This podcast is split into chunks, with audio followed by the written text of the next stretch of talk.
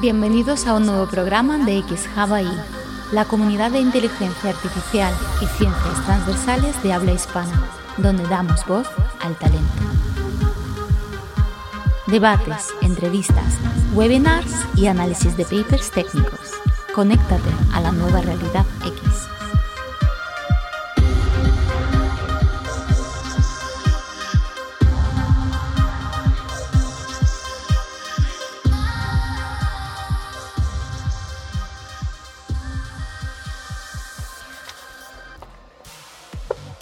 ¿Sabes por qué este juego es tan elegante, Jake?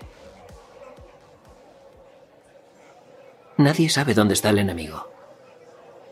Ni siquiera saben que existe.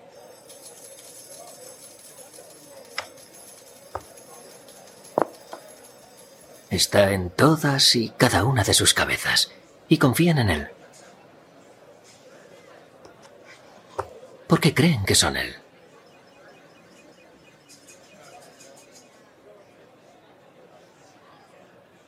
Es precioso, tío. Tienes que admirar la elegancia del oponente. Right? The ego being created by thought. Thought which is limited.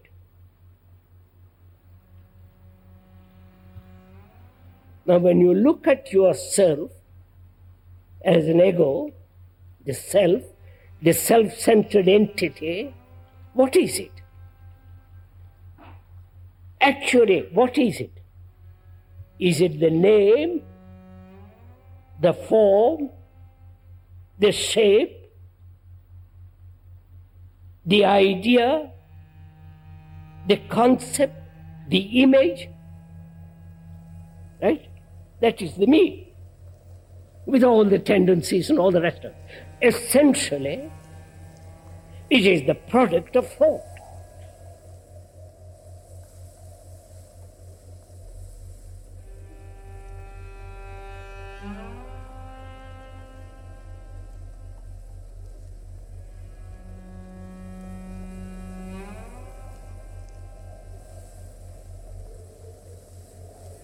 Hola, buenos días a todos. Sí, buenos días, porque normalmente los programas de XJavaI suelen ser por la tarde a las 7 y media, pero hoy lo tenemos a las 10 de la mañana con el café. Espero que hayáis tomado café o, lo estéis tomando, porque vamos a tocar un tema eh, muy interesante. Bueno, eh, el, mundo de la inteligencia artificial está, como llamamos siempre, on fire, está en plena ebullición y cada día surgen cantidad de noticias a, evaluar, ¿no? Pero eh, Hoy vamos a tocar un tema que es bastante interesante y además que, aunque estaba propuesto hace unas semanas, viene bastante a, colación con todo lo que está ocurriendo, que lo hemos titulado Ego AI, la inteligencia artificial, el cuarto golpe al ego humano, y tenemos con nosotros eh, un nuevo speaker que teníamos muchas ganas de, hablar con ella, que es eh, Suka Baldor, la anticoach, que ahora nos explicará la anticoach por qué. Hola, Suka, ¿qué tal? Hola, buenos días. Ya siento el cambio de horario de que os haya traído a la mañana. Bueno, normalmente hay mucha gente que se conecta en live, pero sobre todo nos escuchan después en, diferido, en, podcast sobre todo y en, YouTube. Pero eh, antes de empezar con el debate, que va a ser intenso, porque ya en el previo hemos tenido ya minis debates y ya, anticipamos que va a ser, va a ser intenso y que, vamos a hablar de muchas cosas.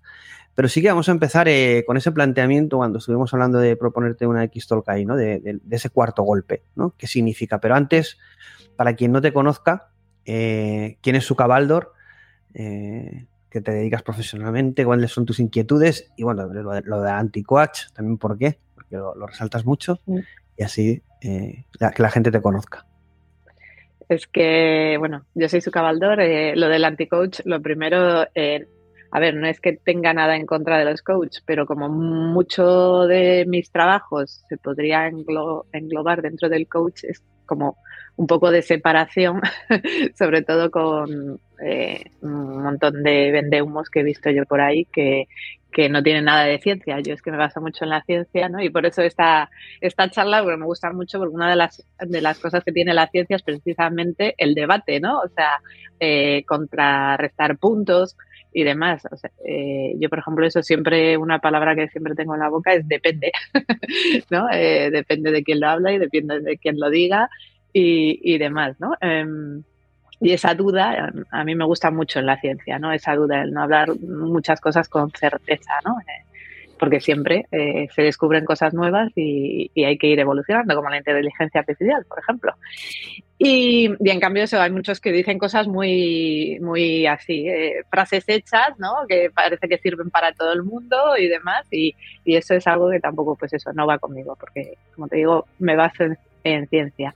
Yo soy psicobióloga, eh, o sea, soy psicóloga, me especialicé en psicobiología en la, en la universidad, en neurociencia cognitiva, y, me he especializado en mi ámbito profesional en la inteligencia emocional y sobre todo trabajo tanto para particulares como empresas fortaleciendo esa inteligencia emocional. Eh, y hoy vamos a hablar, bueno, también en la Universidad de Inteligencia Artificial, ¿no? Y, pero fue precisamente para intentar entender todavía más el cerebro, ¿no? Intentar sacar eh, con números, ¿no? Eh, también me gustan mucho las matemáticas de siempre, y entonces intentar sacar con números cómo podría procesarse la información, ¿no? Cerebral. Y, por eso me gusta la, tecnología también. Al final, de hecho, eso en las empresas me he especializado en startups tecnológicas porque hablo mucho el lenguaje de, programación para explicar cosas. Porque al final eso, de eso va nuestro el cuarto gran golpe, que al final no hay tanta diferencia, sobre todo cuando hablas de, de, pues eso, de cosas de procesamiento, ¿no? de cómo se procesa la información, tanto en el cerebro como... Antes de hablar de si la inteligencia artificial supone ese cuarto golpe, eh, bueno, muy, muy, interesante lo de la, evidentemente, lo de los diferentes tipos de inteligencia. Una, la emocional, muy, muy humana, ¿no? De momento solo mm. humana. O, bueno. biológica. Bueno, evidentemente entiendo que no solo será eh, humana, sino, eh, pero sí que característica del ser humano y que creo que con el impacto de la inteligencia artificial, por ejemplo, en el mundo de la empresa, vamos a necesitar mucha inteligencia emocional y mucho saber gestionar eh, toda esta ola de, innovación. Sí, eh, no, yo tanto las máquinas como las personas. El ego. Vamos a hablar, vamos, a hablar mucho del ego, ¿no? Es, verdad que cuando, fíjate que, pero bueno, no, no, es, el debate, aunque entraremos también, que es que cuando preparaba el programa contigo, al final decía, bueno, realmente lo que vamos a hablar es de ser coaching, ¿no? Eh, en este sentido vamos a, vamos a necesitar mucho coaching, mucha, mucha ayuda psicológica, no sé si llamarlo coaching o ayuda psicológica o ayuda humana o inteligencia de, emocional, empatía, como quieras eh, llamarlo, para, para afrontar lo que se nos viene. ¿no? Pero antes de, antes de, entrar en ese, en ese punto, que es muy interesante de ver cómo las empresas van a poder abordar esto, y evidentemente necesitan pues, eh, perfiles y, profesionales como, como tú y, y, entiendo que unas ciertas estrategias cosas nuevas, porque evidentemente yo creo que esto es una situación nueva, pero ahora entraremos en eso. Vamos a explicar lo que es el cuarto golpe, para quien no conozca, antes de ver si es el cuarto golpe de la inteligencia artificial, explícanos los tres anteriores, cuáles hemos recibido, la humanidad. Pues sí, eh, a ver, yo no soy muy de Freud, pero fue Freud el que dijo lo de los golpes. Eh, y, él, y él definió el, perdón, el primer gran golpe fue el de dime si no me equivoco, porque también a estas horas de la mañana, eh, Copérnico, sí, exactamente. Copérnico, el, el, que el, el primero que dijo que, que, que, girábamos alrededor del Sol y, no al revés, ¿no? O sea, que no éramos el centro del universo. Nosotros, entonces ahí ya golpe al ego, no somos el centro del universo, ¿no? Y el, segundo gran golpe, Darwin, ¿no? Eh, diciendo que somos animales, que simplemente, pues eso, somos, evolutivamente somos un animal más, ¿no? Otro gran golpe, ¿no? O sea, no somos diferentes al reino animal, ¿no? Formamos parte de él, ¿no? A nuestro, a nuestro ego. Y, el tercero fue Freud, ¿no? Que, por eso lo, lo utilizó lo de los tres golpes, diciendo que no éramos tan racionales, ¿no? Como pensábamos, ¿no? Que no éramos un ser racional, sino que éramos un ser eh, con emociones, con impulsividad, que muchas de las cosas que hacíamos las hacíamos por instinto y por eh, sin pensarlas demasiado. Y también estoy totalmente de acuerdo. Ya te digo, no soy muy de Freud, pero en eso estoy totalmente de acuerdo. eh, evidentemente, antes de pasar a si es la inteligencia artificial es el cuarto, el cuarto golpe, analizando estos tres puntos, estamos hablando de eh, Copérnico, que al final dice, bueno, no es, eh, no es el Sol quien gira alrededor de la Tierra, es decir, no somos el centro del universo, sino que es, justamente al revés, y entonces e, esa, ese el ser humano como centro de la creación, vale, pongámoslo así, no es cierto, ¿no? Es decir, en el universo no somos el centro, ¿no? Pero bueno, somos bastante particulares. Observando nuestra realidad, somos algo bastante únicos. Eso sí, pero bueno, eh, Copérnico, el primer golpe fuerte a la humanidad, al ego de la humanidad. Eh, primer golpe eh, en el universo. Segundo golpe, algo más terrenal, ¿no? Es decir, uno, un golpe universal y otro un golpe terrenal, ¿no? Que es, bueno, no somos muy distintos de otras especies, somos especies en evolución y en definitiva esta aleatoriedad eh, se crea, ¿no? Porque esto, esto también habría que cogerlo pinzas, pero habría que, habría que decirlo, pero básicamente es, somos algo eh, evolutivo y no somos para nada eh, algo creado creacionista ni diseñado. Y por lo tanto Dios, ha igual que nos ha creado a nosotros, nos ha, creado todo, todo, el universo y no somos tan especiales. En definitiva, somos algo evolutivo y nada particular ni singular. Esto es lo que ese golpe supone que es el segundo, que es el terrenal o el animal, que es que nos reduce a, un chimpancé o a un bonobo que nos eh, dicen que nos parecemos más por el apetito sexual. Eh, y, luego, y, luego estaría Freud, que también habla mucho del tema sexual, que toca, que es el golpe psicológico. Es el que dice, bueno, en el fondo, el ser humano no es un ser tan racional, ¿no? Toca ya lo, psicológico, lo mental, y es, bueno, el ser humano al final, si analizas cómo se comporta y por qué, si analizas su psicología, no es tan racional y es mucho más animal. Y entonces casi...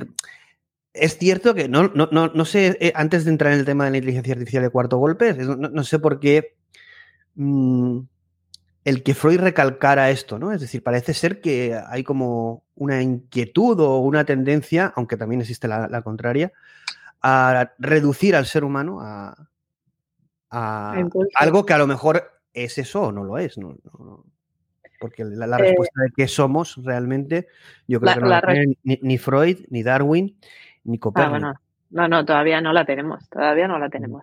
Yo creo, en mi opinión, que todavía no lo tenemos.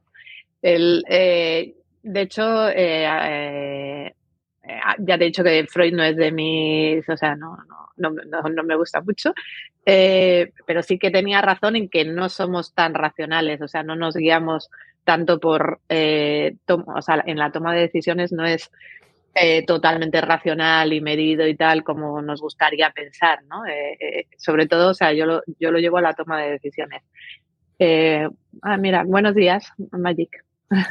aquí veremos a mano derecha los mensajes de la gente que va conectándose. Sí, luego iré poniendo algunos comentarios y algunas preguntas y será un poco más interactivo, depende. Vale, sí, es que como de mañana digo, no se va a conectar nadie, como te he cambiado el horario. No, se, se, conecta cada vez más gente porque es verdad que cada vez tenemos eh, la comunidad crece y crece, crece, crece y, y XHub está creciendo muchísimo y somos un, lo que más escucho es el podcast, evidentemente, porque la gente, como son programas largos, de una hora, dos horas, eh, es verdad que, los lives suelen ser los seguidores eh, más habituales, ¿no? Pero, pero y también a las 10 de la mañana, pero bueno. Sigue con lo que estás comentando. Sí, volvemos con el tema, ¿no? De la, inteligencia, eh, o sea, lo de Freud yo lo tomo siempre como la, toma de decisiones, ¿no? Cómo tomamos decisiones nosotros. y aunque nos gustaría pensar que la mayoría de nuestras decisiones son sumamente racionales, es imposible, ¿no? Antes me has preguntado lo de la, inteligencia emocional, ¿no? Que es la que nos hace más humanos y todo esto, ¿no? O sea, la inteligencia emocional no es exclusivamente emociones, ¿no? O sea, eso es lo que hay que entender primero con primero es que aquí hay muchísimo, ¿no? Tema plácido, precisamente qué es inteligencia, ¿no? Los conceptos, ya hay que ir de hecho, bueno, este, es, eh, Goleman, que fue el que le puso el nombre ¿no? de inteligencia emocional, él mismo lo ha dicho, que realmente no es una inteligencia, ¿no? O sea, como tal, ¿no? Como definiríamos inteligencia, ¿no? Em, que sería más una habilidad, una capacidad, ¿no? Eh, habilidad emocional, capacidad emocional.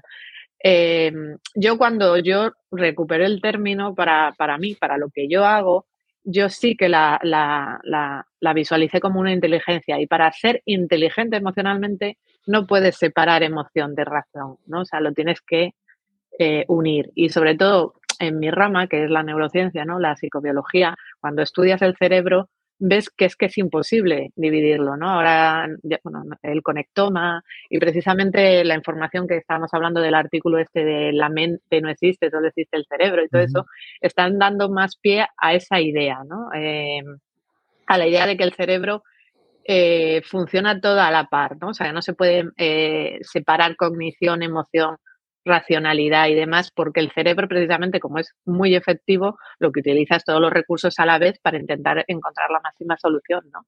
y la más rápida. Entonces, en la toma de decisiones siempre va a haber un componente emocional que tú no puedes dividir porque básicamente el cerebro trabaja así, ¿no?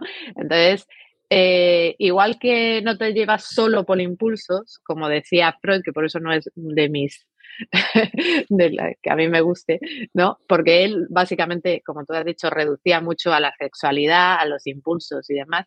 Mm, y eso no es así porque precisamente el cerebro no funciona así, ¿no? A la hora de, sentir, de tener un impulso, al mismo tiempo el cerebro procesa información racional y cognitiva y, del contexto para obtener la mayor eh, eh, respuesta, ¿no? La mejor respuesta.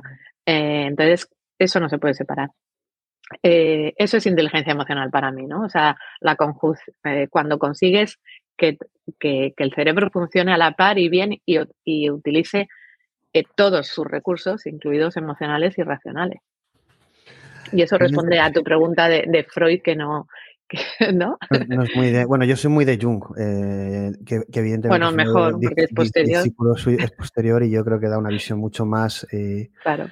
Eh, compleja, humana y para mí acercada a lo que somos, más que Freud, que yo creo que escribía sobre él mismo, porque su experiencia de vida, bueno, hay una gran película de David Cronenberg sobre él y Jung, que es muy buena, que va sobre todo eso, que, recomiendo, no me acuerdo el título. Lo que decíamos también, ¿no? Que construíamos nuestra realidad, o sea, hasta Freud no podía separar, ¿no? Su propia realidad, ¿no? Al final es verdad que, estos grandes genios, eh, aunque hablen de teorías, muchas veces hablan también desde su subjetividad ¿no? y su, visión del mundo. Pero bueno, eh, lo, que viene eh, después de estos tres golpes al ego, al ego de la humanidad o al ego del ser humano, ya sea como especie o como, como individuo, viene o podemos pensar que la inteligencia artificial, y más en el momento actual, pero bueno, eh, ya eh, si, lo vemos en el momento actual, eh, pensar en el futuro aún, más, es que puede suponer el cuarto golpe, no sé si mortal, a lo Ellen Yudkowsky, pero vamos a poner ese toque de humor, ¿no? ¿Por qué supone un cuarto golpe la inteligencia artificial? ¿O tú crees que supone ese cuarto golpe? Yo creo que sí. Bueno, de hecho, precisamente en las redes lo primero que ves es el miedo de nos va a quitar el trabajo, nos va tal, no sé qué. Ahí, ahí ya se ve que ya el ego ya de la gente, pues eso, ya está resentido, ¿no? Em, pero, o sea, yo, yo por dos puntos, ¿no? Uno, porque, eh, como te digo, yo trabajo mucho para empresas tecnológicas y utilizo mucho el símil, porque realmente cuando eh, estudias el cerebro, ¿no? Eh, de hecho, bueno, también hay varias investigaciones y noticias que habrás leído que pues eso, eh, están, eh, por ejemplo, eh, la máquina, ¿no? Que lee el pensamiento, ¿no? Básicamente porque lo que está haciendo es a través de la conexión de neuronas, ¿no?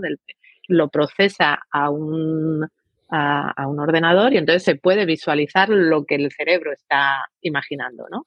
No es exactamente igual y demás, hay diferencias, lógicamente, pero, pero, pero sí, a través de tal. Entonces, se puede es muy, entre comillas, ya se está viendo que es bastante fácil poder eh, transformar tanto cerebro en programa como programas eh, hacer funciones cerebrales, ¿no? Como, pues bueno, lo que estábamos a ver, la, bueno, la, inteligencia artificial, ¿no? El chat eh, GPT que responde a preguntas que como si lo hicieras tú, o, o, que te estaba diciendo que estaba viendo antes, recordando la, las conversaciones y las preguntas, ¿no? Que son bastante humanas, ¿no? Eh, entonces, eh, primero ese ego, ¿no? De que, de que una máquina, que no somos muy diferentes a una máquina, ¿no?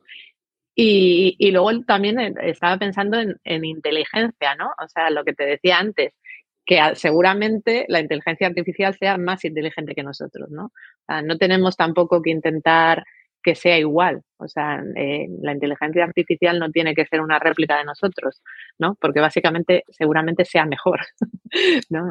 esa es la cuestión. En cuanto a también qué definas por inteligencia, ¿no? Claro, lo que pasa es que eso, es un, un caos a la, a la, a la humanidad. Eh, estaba viendo, me acuerdo, la película eh, Human, es una película de, sobre inteligencia artificial, y decía uno de los ponentes que el ser humano no es la corona de la creación, no es el rey de la creación.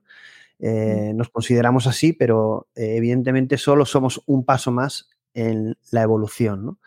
Esto evidentemente es una visión para nada centri eh, de pensar que el ser humano es el centro de la creación del universo, que somos creación de Dios con un propósito. Evidentemente esto destruye eh, mucha de nuestra, nuestros arquetipos y de nuestra forma de pensar y, afrontar nuestra, nuestra realidad.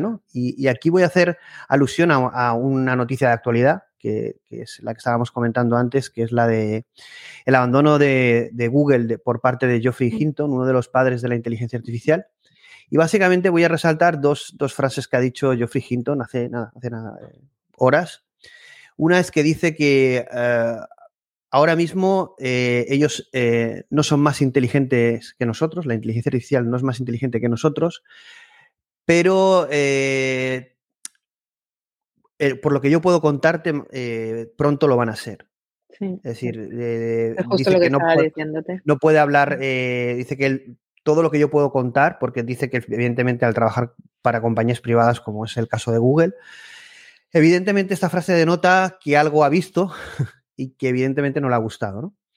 Y, que sí que dice, aunque una calculadora sea más efectiva en algunas cosas, ya que el ser humano en algunas, eh, evidentemente, operaciones, etcétera, pero hablamos de inteligencia, ¿no?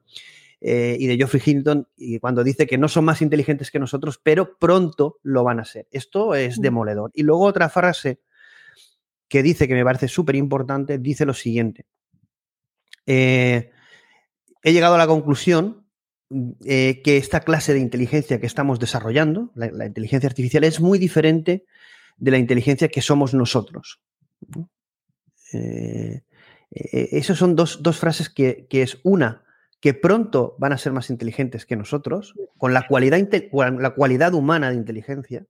es decir, sea la que sea la que piense Jeffrey Hinton, evidentemente, porque es un término, según lo que definamos como inteligencia, podríamos afirmarlo o no, pero es un término intangible que seguramente nadie tiene una definición eh, eh, y a lo mejor nadie la va a tener o la tendremos a partir de un consenso. Y luego otra que es eh, que evidentemente esta inteligencia, no sé por qué hay eh, no es humana. Primero, no es biológica, no, es humana, aunque esté bioinspirada en, en cierta parte, pero no nos importa tampoco realmente si el chat GPT es humano o no, sino nos importa su eficiencia. El problema es cuando nos sustituya o si se puede volver contra nosotros, qué es lo que va a pasar. Pero en definitiva, estas señales o estas eh, frases de estas eh, grandes personalidades de la comunidad de la inteligencia artificial, uno de los padres, Geoffrey Hinton, alerta al ser humano, ¿no? No sé si le da la hostia ya directamente el golpe o, se lo es que, que lo tienen que regular, pero ya, o sea, no solo, no solo por lo que la inteligencia artificial puede hacer por sí sola,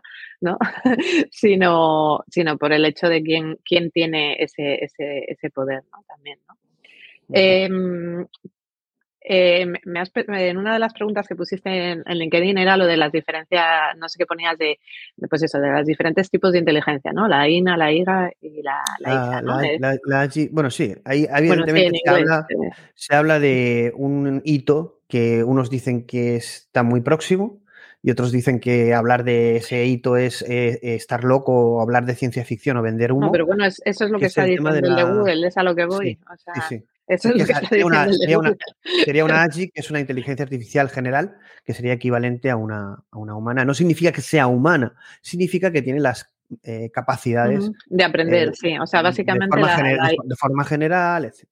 Sí, pero, o sea, la cuestión es que no solo sea capaz de aprender, sino sea capaz de autogestionarse, ¿no? De autoprogramarse. Ese, ese es el, punto, ¿no? Eh, yo creo, el, ya cuando su propia inteligencia, ¿no? Eso le permita hacer programación sobre sí misma, ¿no? o sobre otros, ¿no? O sobre, o sobre otras inteligencias artificiales, ¿no? E, eso ya es lo que sería sumamente preocupante, ¿no? Eh, porque eso implicaría que ya no nos necesita para nada. Bueno, eso, eso, se consigue, ¿no? Es decir... Claro, ¿no? Sí, o sea, es que programa, o sea, ya, bueno, los programadores ya lo saben que lo están utilizando precisamente para generar programación. Entonces, eh, em, esa es la cuestión. Yo supongo que eso es de lo que está hablando el de Google cuando se va y dice, es que ya en el momento que eh, piense por ella misma, tenga conciencia eh, de sí misma, aprenda de sí misma y encima se programe y se autogestione y pueda programar a otros, ¿dónde estamos nosotros? ¿no? O sea, ¿dónde, ¿dónde nos quedamos? ¿no? Y esto no está, bueno, antes de entrar en decir que no está muy lejos, y alguien que asevera esto, que es eh, Jürgen, es, bueno, no sé si lo he pronunciado bien, que la gente me perdone, que es Jürgen Etzmidhaber. Bueno, ahora entraremos a, a, este señor. Eh, que es otro de los padres de la inteligencia artificial. Sí que, si quieres, vamos a, ir poniendo algunas preguntas y comentarios que va diciendo la gente. lo siento, sí, es que por eso me estoy leyendo las preguntas y al mismo tiempo y mm, también pierdo hilo. Si la, inteligencia, si la inteligencia artificial no es un animal y sus decisiones no son emocionales y puede llegar a ser a la larga más racional que un humano, ¿puede ser que la inteligencia artificial esté más cerca de la imagen que tiene el humano de sí mismo? Eh, lo que eh, o sea, no sé si más cerca de, lo, de, la imagen que tenemos de nosotros mismos, pero, pero sí eh, más inteligente, entre comillas, ¿no? lo que decíamos, o sea, la inteligencia artificial no tendría sesgos de ningún tipo, ¿no? No tendría sesgos perceptivos ni, ni sobre todo, una, los mayores sesgos que producimos nosotros, que por eso no damos respuestas correctas, es precisamente para salvaguardar nuestra autoestima, ¿no? Nuestro ego, ¿no? al final, ¿no? Eh, y muchas veces, pues eso, eh, manipulamos la realidad y de paz cerebralmente hablando, ¿eh? todo esto de forma inconsciente para, pues eso, para no dañarnos a nosotros mismos, ¿no? Con cosas. Eliminando todo, todo eso, lógicamente la inteligencia artificial va a ser más inteligente. Eso, eso es obvio. O sea, tendrá respuestas más entre comillas, correctas, ¿no? Eh, yo, yo lo que cuando una de las preguntas también que me ponías es qué diferencia eh, hay, ¿no? Inteligencia emocional humano, ¿no? Eh, y la principal es que somos humanos, ¿no? Que, que erramos, yo creo. Ella no va a errar, ¿no? en sus respuestas. E, esa, esa, es la cuestión. Que sea bueno o que sea, o sea, que sea mejor, no, y por eso da miedo, yo si creo. Quisiéramos, si quisiéramos que la inteligencia artificial eh, no fuera superinteligencia, sino que fuera humana, le pondríamos un nivel de entropía para que fallara, para que dudara, para que errara. Exactamente.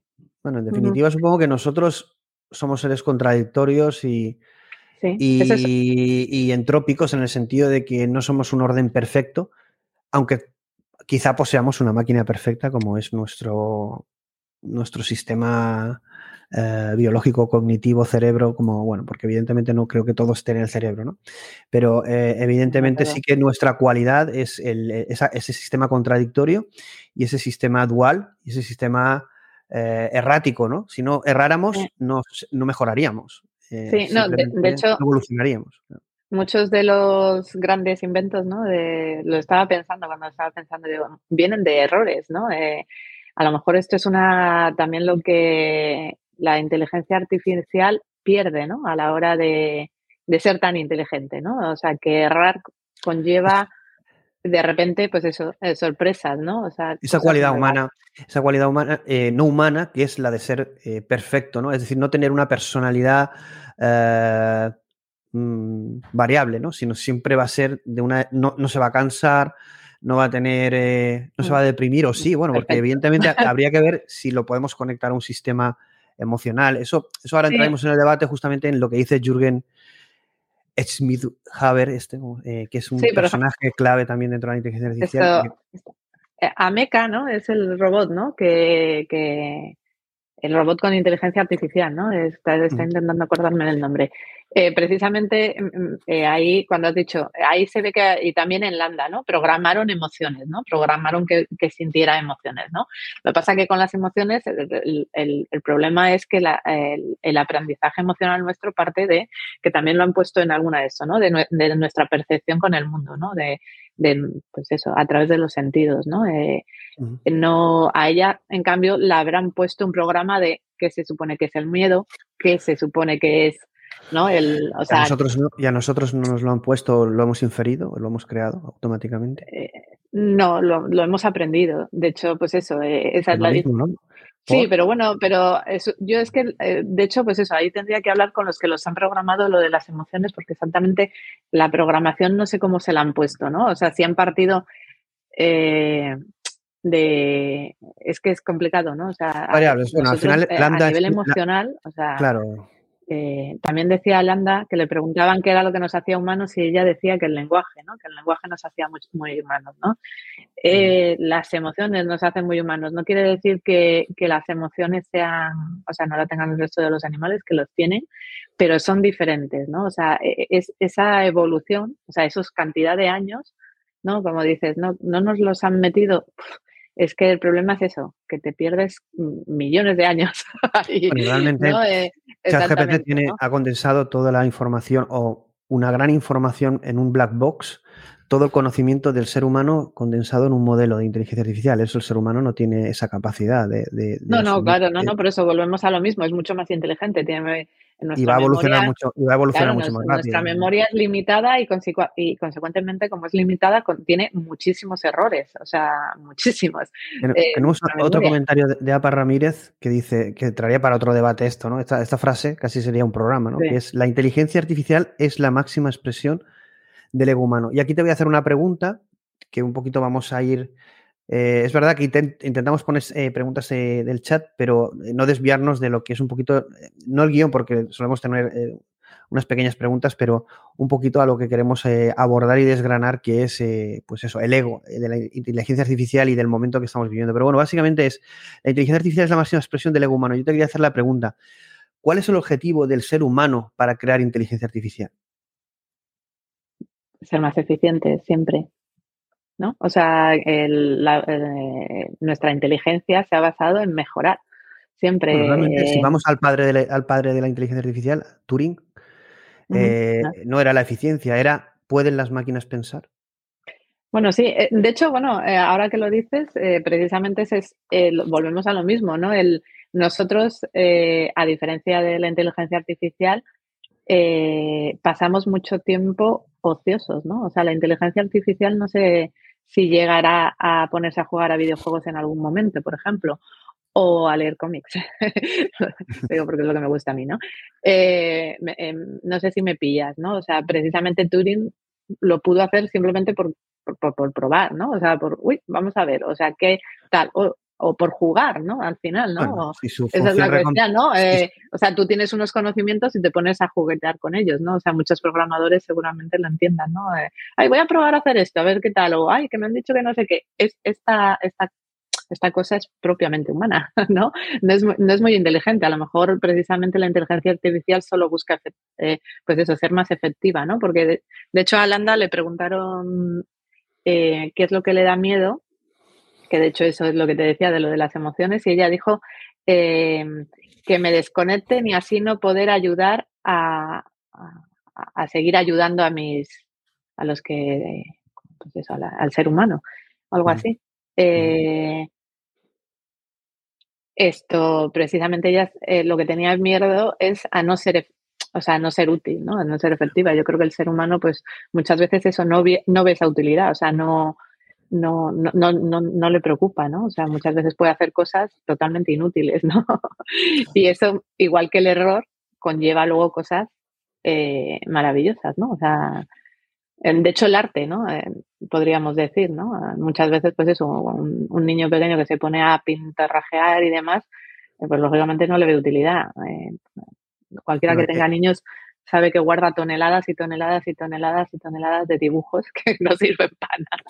Y que no sabe hablando, qué hablando del arte, y como hemos comentado de ese proyecto de que han salido varios, ha habido uno de, de, semántica a partir de lectura del cerebro, pero bueno, había un proyecto que era el de leer la mente, bueno, a partir de enseñar una imagen, poder decodificarla. Sí. varios proyectos de uso de inteligencia artificial con, con imagen eh, cerebral o de información cerebral. Esta última, de era, que era de semántica, era con algo no intrusivo a nivel cerebral, cosa que es muy interesante, ¿no? Lo, lo que quiere decir que estamos bastante más próximos, ¿no? A, a, ir cada vez decodificando esta información. Y uno de los proyectos, que además siempre, yo creo que hay una película sobre eso, pero Eh, un, proyecto que a mí me haría mucha ilusión y que eh, sí que es de ciencia ficción, pero yo creo que dejará de serlo es este proyecto que comenta Gerger. Dice, necesitamos una inteligencia artificial generativa que permita reconstruir los sueños a partir de las señales cerebrales. Tú imagínate levantarte por la mañana y poder reproducir en la tele el sueño que acabas de tener, ¿no? O la pesadilla o el mm. sueño. Sería interesante eso.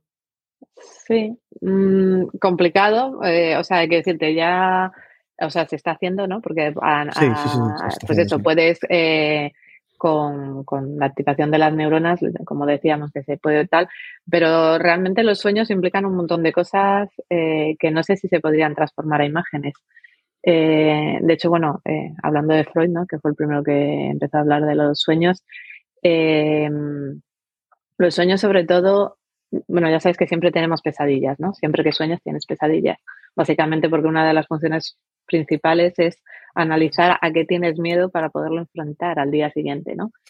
Em, cómo lo, como todas esas sensaciones, cómo las transmites en una imagen, ¿no? Eh, que es lo importante de los sueños, es a lo que voy. Yo cuando hablo con mis clientes como psicóloga, muchas veces le digo, ¿cómo te hizo sentir? Casi no me importa lo que está en la imagen. ¿Cómo te hizo sentir el sueño? O sea, pero que simplemente podamos abordarlo, no desde un punto de vista de ciencia ficción, sino pero por eso, pero hay, cosas que evidentemente no lo han conseguido, o al menos no lo sabemos, pero sí que hay determinados proyectos que decodifican imágenes a partir de lo que estamos pensando y cada vez se aproximan más. No sé si al final conseguirán una traslación perfecta de, de, lo que podemos estar pensando en ese momento, soñando, ¿no? Pero evidentemente es algo científico y que se está abordando en el mundo. Vamos. Sí, sí, pero eso, por eso, pero que no saldría, eh, el sueño no saldría tan rico, yo creo, como, como seguramente es. No sé si me entiendes. Más que nada también porque muchas veces, pues eso, cuando estás soñando, los que se acuerdan de los sueños, yo, yo me acuerdo mucho de mis sueños, muchas veces las caras se transforman, no son caras claras, no, ¿sabes? Eh, y es precisamente porque eh, cuando tú sueñas con una persona, no sueñas con esa persona en concreto, sino sueñas eh, pues a lo mejor con alguien que te ha recordado, con tal, con lo que te ha hecho sentir esa persona eh, y demás, ¿no? O sea, como un símbolo de, otra cosa. Entonces, muchas veces, pues eso, las caras se, ven borrosas y tal. Entonces, a lo que voy es que no se podría hacer, yo creo que no se podría hacer un sueño rico, ¿no? con, sus perfecciones, ¿no? O sea, como si fuera una película, ¿no? Como acabas de decir. Nos hacen eh, una reflexión que viene a colación a la siguiente pregunta que yo te quiero hacer. Eh, por eso te la pongo, que es, eh, ¿sustituirá la inteligencia artificial al ser humano? Y en caso de hacerlo, eh, ¿cuál debería ser el, rol del ser humano?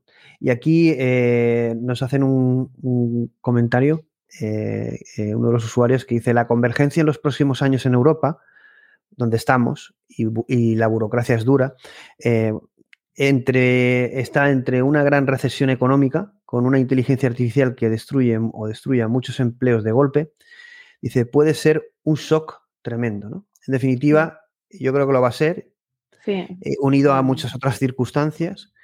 Y al final es la pregunta, ¿no? Eh, ¿Sustituirá la inteligencia, la inteligencia artificial al ser humano? Eh, evidentemente, al corto plazo, en determinadas áreas sí, y a un ritmo muy rápido.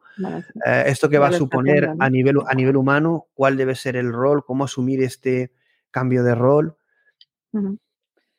Eh, sí, es que es, triste, ¿no? La pérdida de empleos. La cuestión es, una de las cosas que hacemos también, a diferencia de la inteligencia artificial, yo creo que es la capacidad de adaptarnos precisamente. El ser humano es el que mejor, eh, antes cuando decías, ¿no? De la definición de inteligencia, a mí la que me gusta más es la de Darwin, ¿no? Es la inteligencia es la capacidad de adaptarse al, al medio y en eso somos expertos. Eh, como especie, claro, la inteligencia emocional habría, ahí la inteligencia artificial habría que ver exactamente cómo se adapta al medio, claro. Sé si, si claro, si tiene peligro su supervivencia, no, no, no sé cómo, cómo lo con funciones, de con funciones de recompensa, ¿no? Es decir, al final había un paper muy famoso de, de, Google que fue muy criticado, que es Reward is enough, que es la recompensa suficiente, que básicamente a nosotros nos pasa igual, ¿no? Tenemos la recompensa de sobrevivir, de tener eh, satisfacción, placer, de evitar el daño. Es decir, tenemos una definición eh, de lo que son nuestras funciones de recompensa. Eh, y, de, castigo, ¿no? En este sentido, ¿no? Eh, pues es lo mismo. La inteligencia artificial es una cuestión de trasladarle eh, estas funciones de recompensa. eh, ahí, existe el debate. Pero, existe, pero, por ejemplo, eso, si intentaran, eh, que también el de Google a lo mejor también le dio miedo eso, ¿no?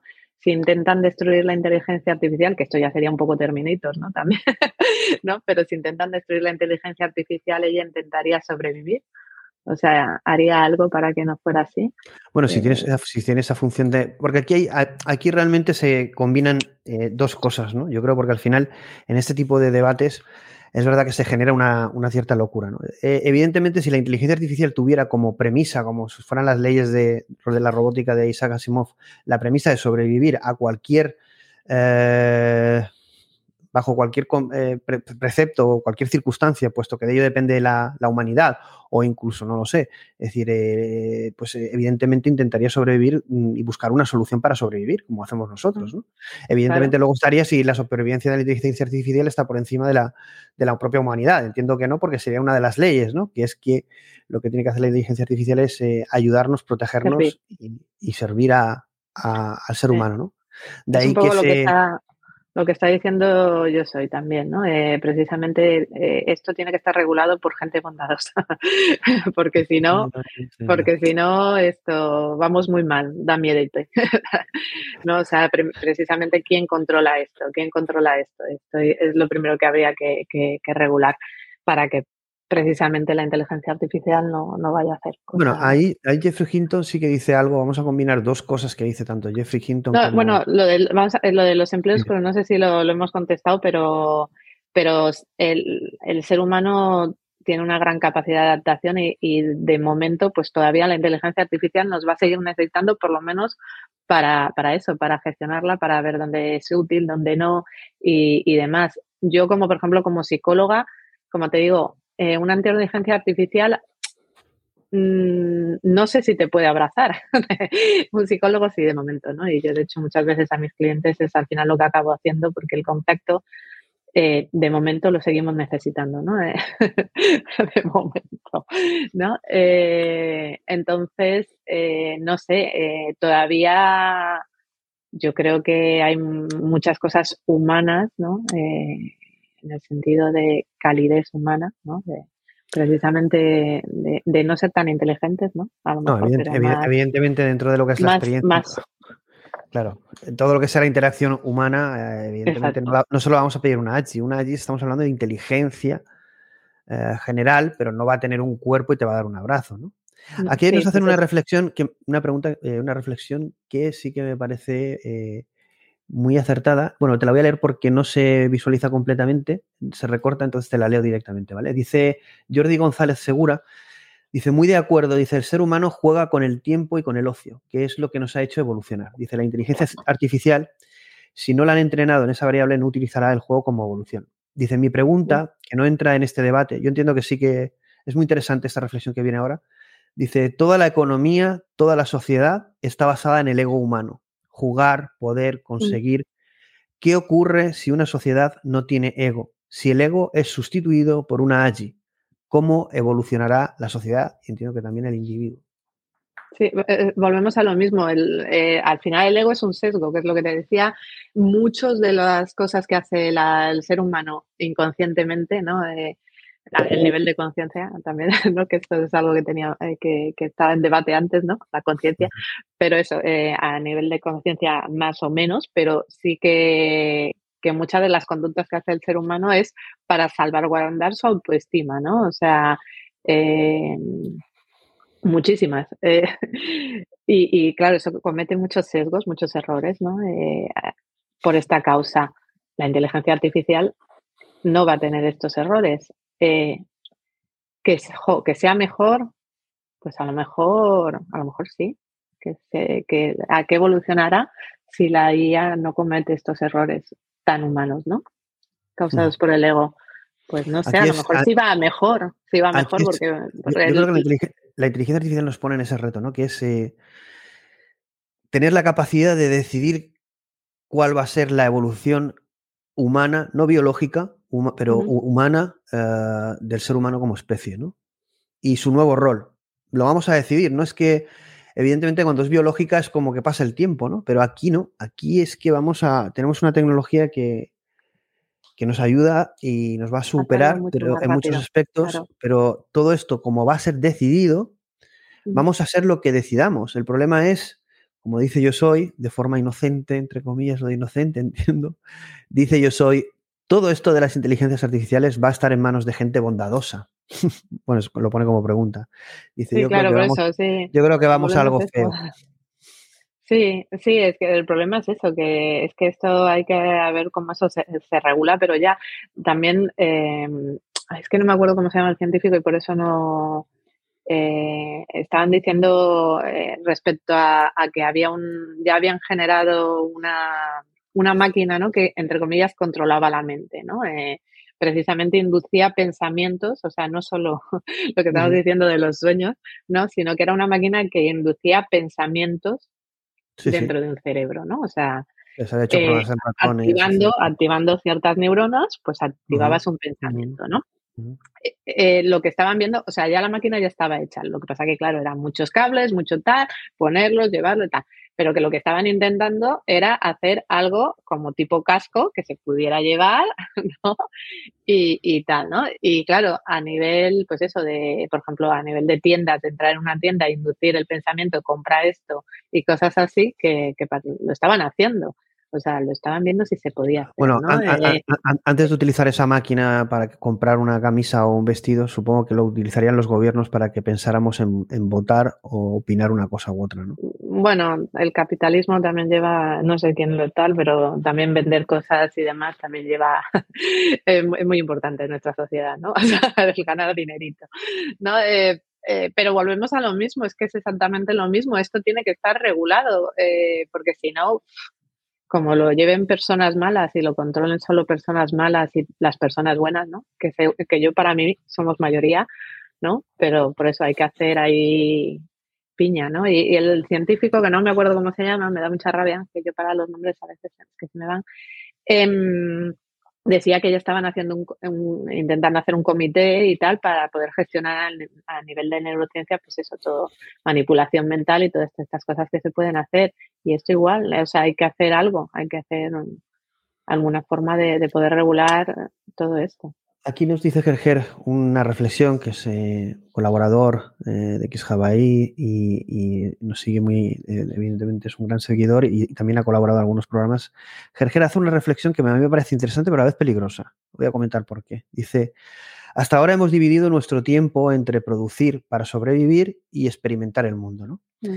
Quizás con la inteligencia artificial el tejido productivo se delegue en la inteligencia artificial y quede para el ser humano vivir y conocer.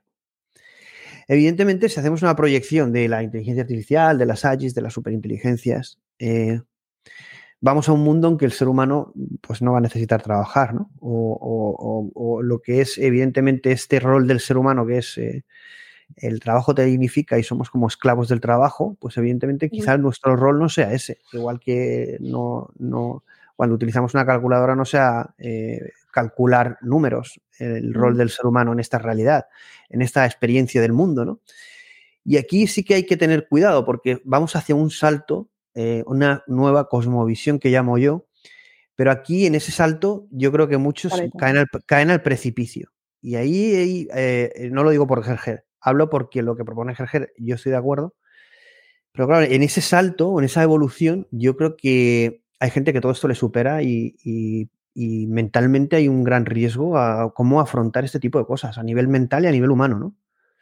A, ver, yo no, yo no veo el cambio tan, tan abrupto. dejar de trabajar, dejar de trabajar, eh, pensar. no, sí, sí, sí, pero que me refiero, no, no dejar de trabajar, ¿no? Eh, sí es cierto que, que por ejemplo ahora se está viendo un cambio generacional bastante profundo, no sé cuántos años tiene Gerger. 30, creo que, bueno, no sé, bueno, como es muy, muy, mayor, no creo que se moleste 30, creo que el, millennials, generación Z eh, y demás, se está viendo un cambio en que no es tan importante para ellos precisamente trabajar, sino precisamente eh, la calidad de vida, ¿no? O sea, y aquí ya, pues eso, eh, de hecho, bueno, desde la época industrial, ¿no? Eh, eh, ha ido, ha ido esto evolucionando bastante, ¿no? Si, te das cuenta, ¿no?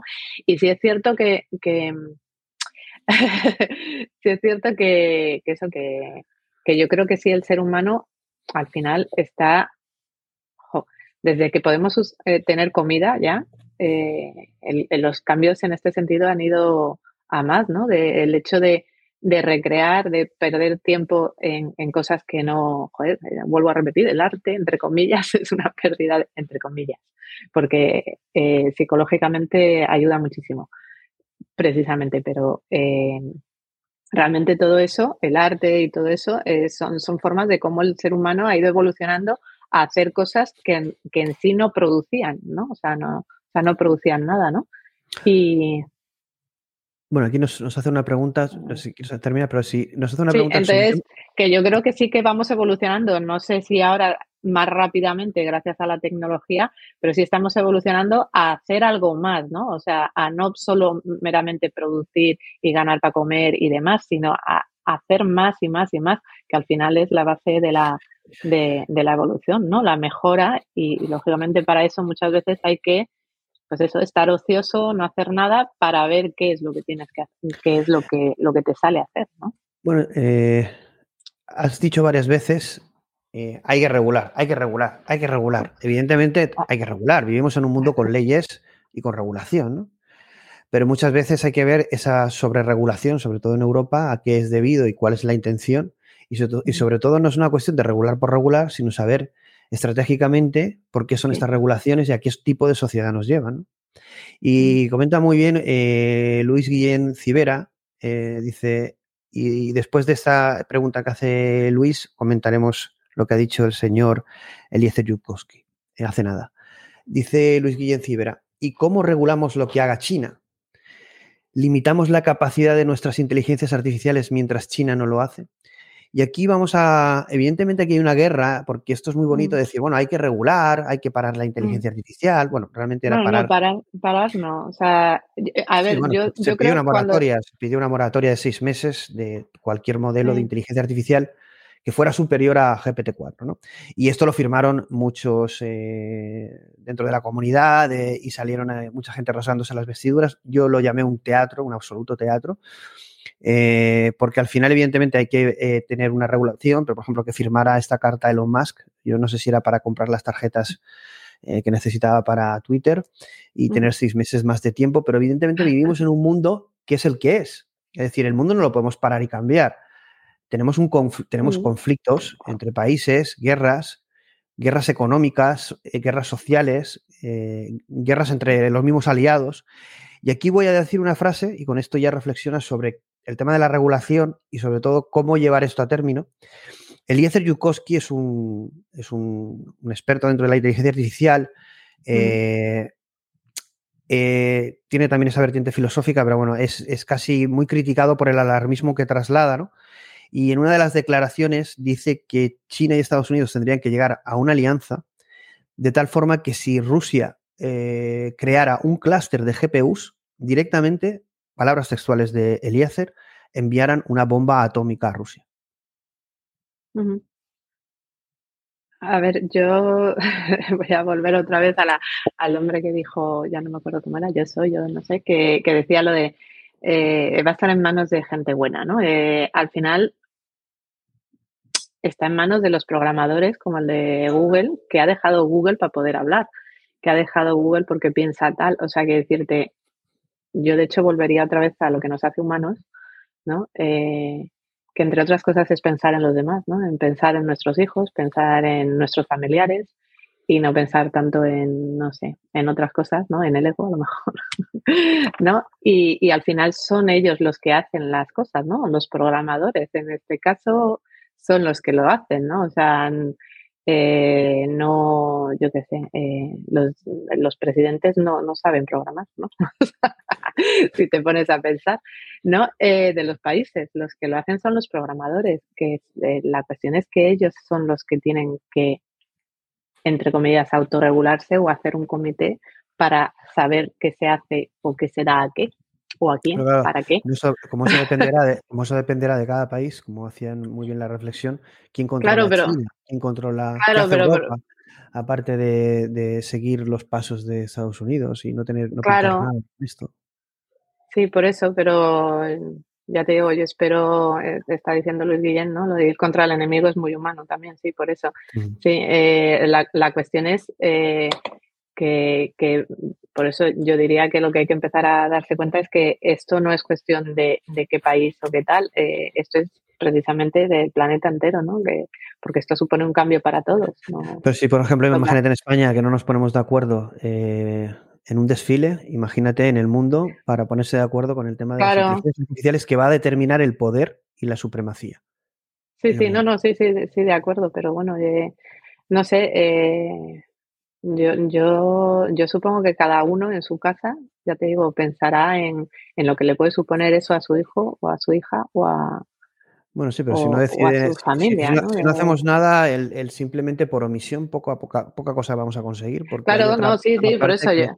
Como dicen aquí en China, en China el Partido Comunista Chino contrata a los mejores ingenieros para el ejército. Sí, en definitiva, como decía Pedro. Si no les matan, ¿no? Eh, eh, bueno, eso, eso, puede, podría, puede, ser, no lo sé. O sea, si no hacen caso, les matan, ¿no? Eh, no sé, es que habría que ver. Mínimo tienen menos 100 puntos en la aplicación móvil de Buen Ciudadano, eso seguro. Sí, de hecho, bueno, hay mucha gente que, que, muere por sus, por sus principios y yo creo que eso es lo que tendría, entre comillas, que, que empezar a, plantarse, ¿no? Eh, ya te digo, los programadores, los que hacen, los ingenieros, los que hacen las cosas, que es lo que tal. Eh, no sé exactamente en qué mundo viven los que lo hacen en China o lo que sea, si yo qué sé, si tienen fe ciega en, en, pues yo qué sé, en su dictadura, en su país o lo que sea, eh, volvemos a lo mismo. Esto serían sesgos humanos que impedirían precisamente el avance. Si ellos fueran inteligencia artificial, eso no pasaría.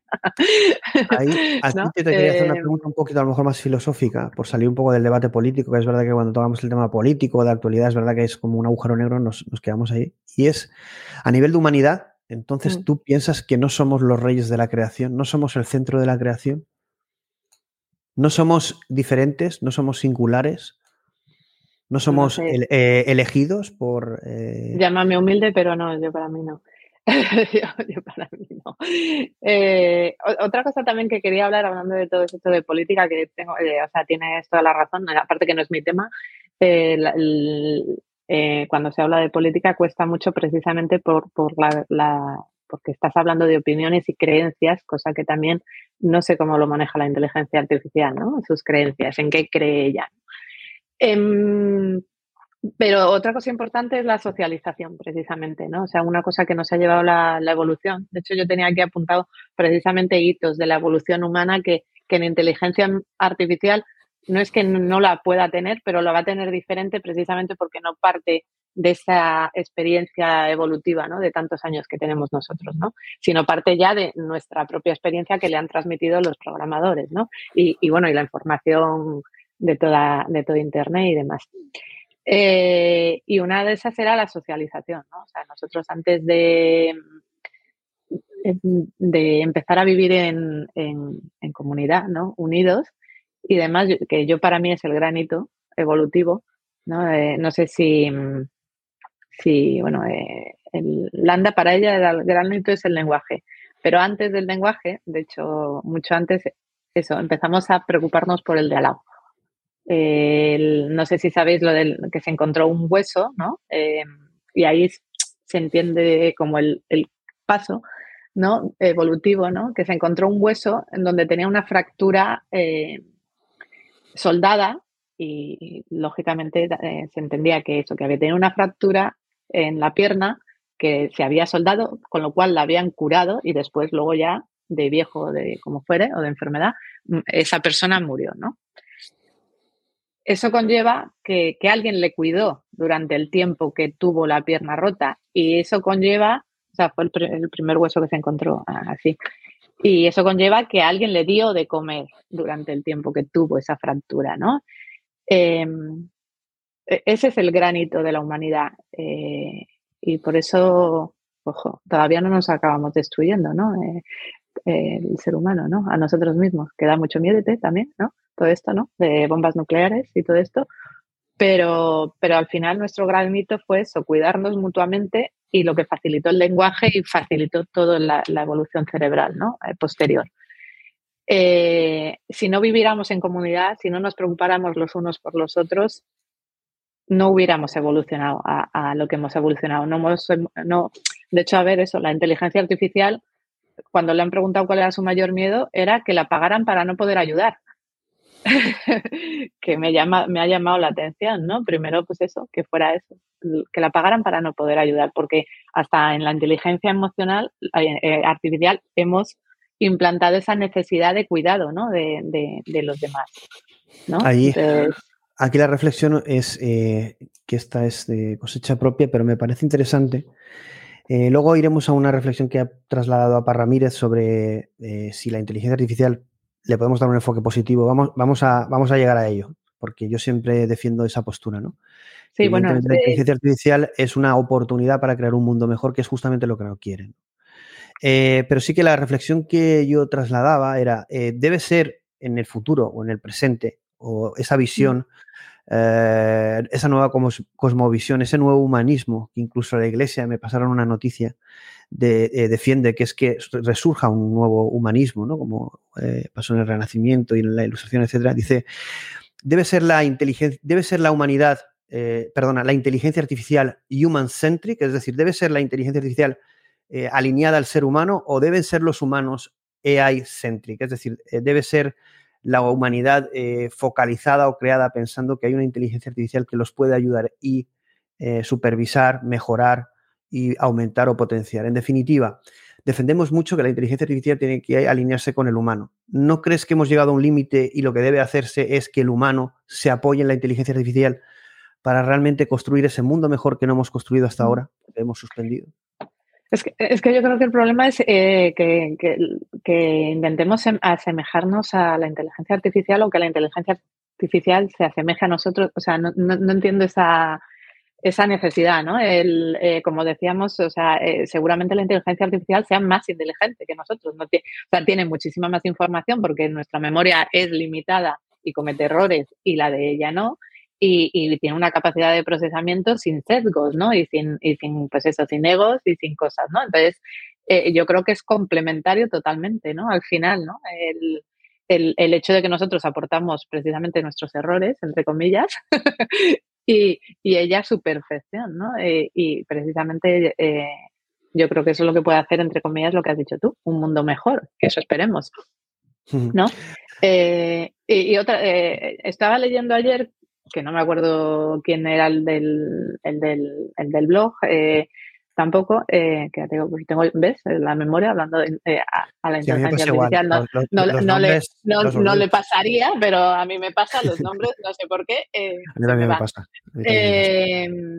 Em, pero una cosa que leí de todo su artículo que, me gustó mucho porque, bueno, te hace pensar, a mí cualquier cosa que te haga pensar me gusta, pero una cosa que a este respecto que utilizó mucho, el, o sea, el, el, ejemplo me ayudó mucho es a entender lo de los aviones, ¿no? Si es verdad que cuando intentamos hacer un avión eh, que se asemejara al vuelo de los pájaros no funcionó.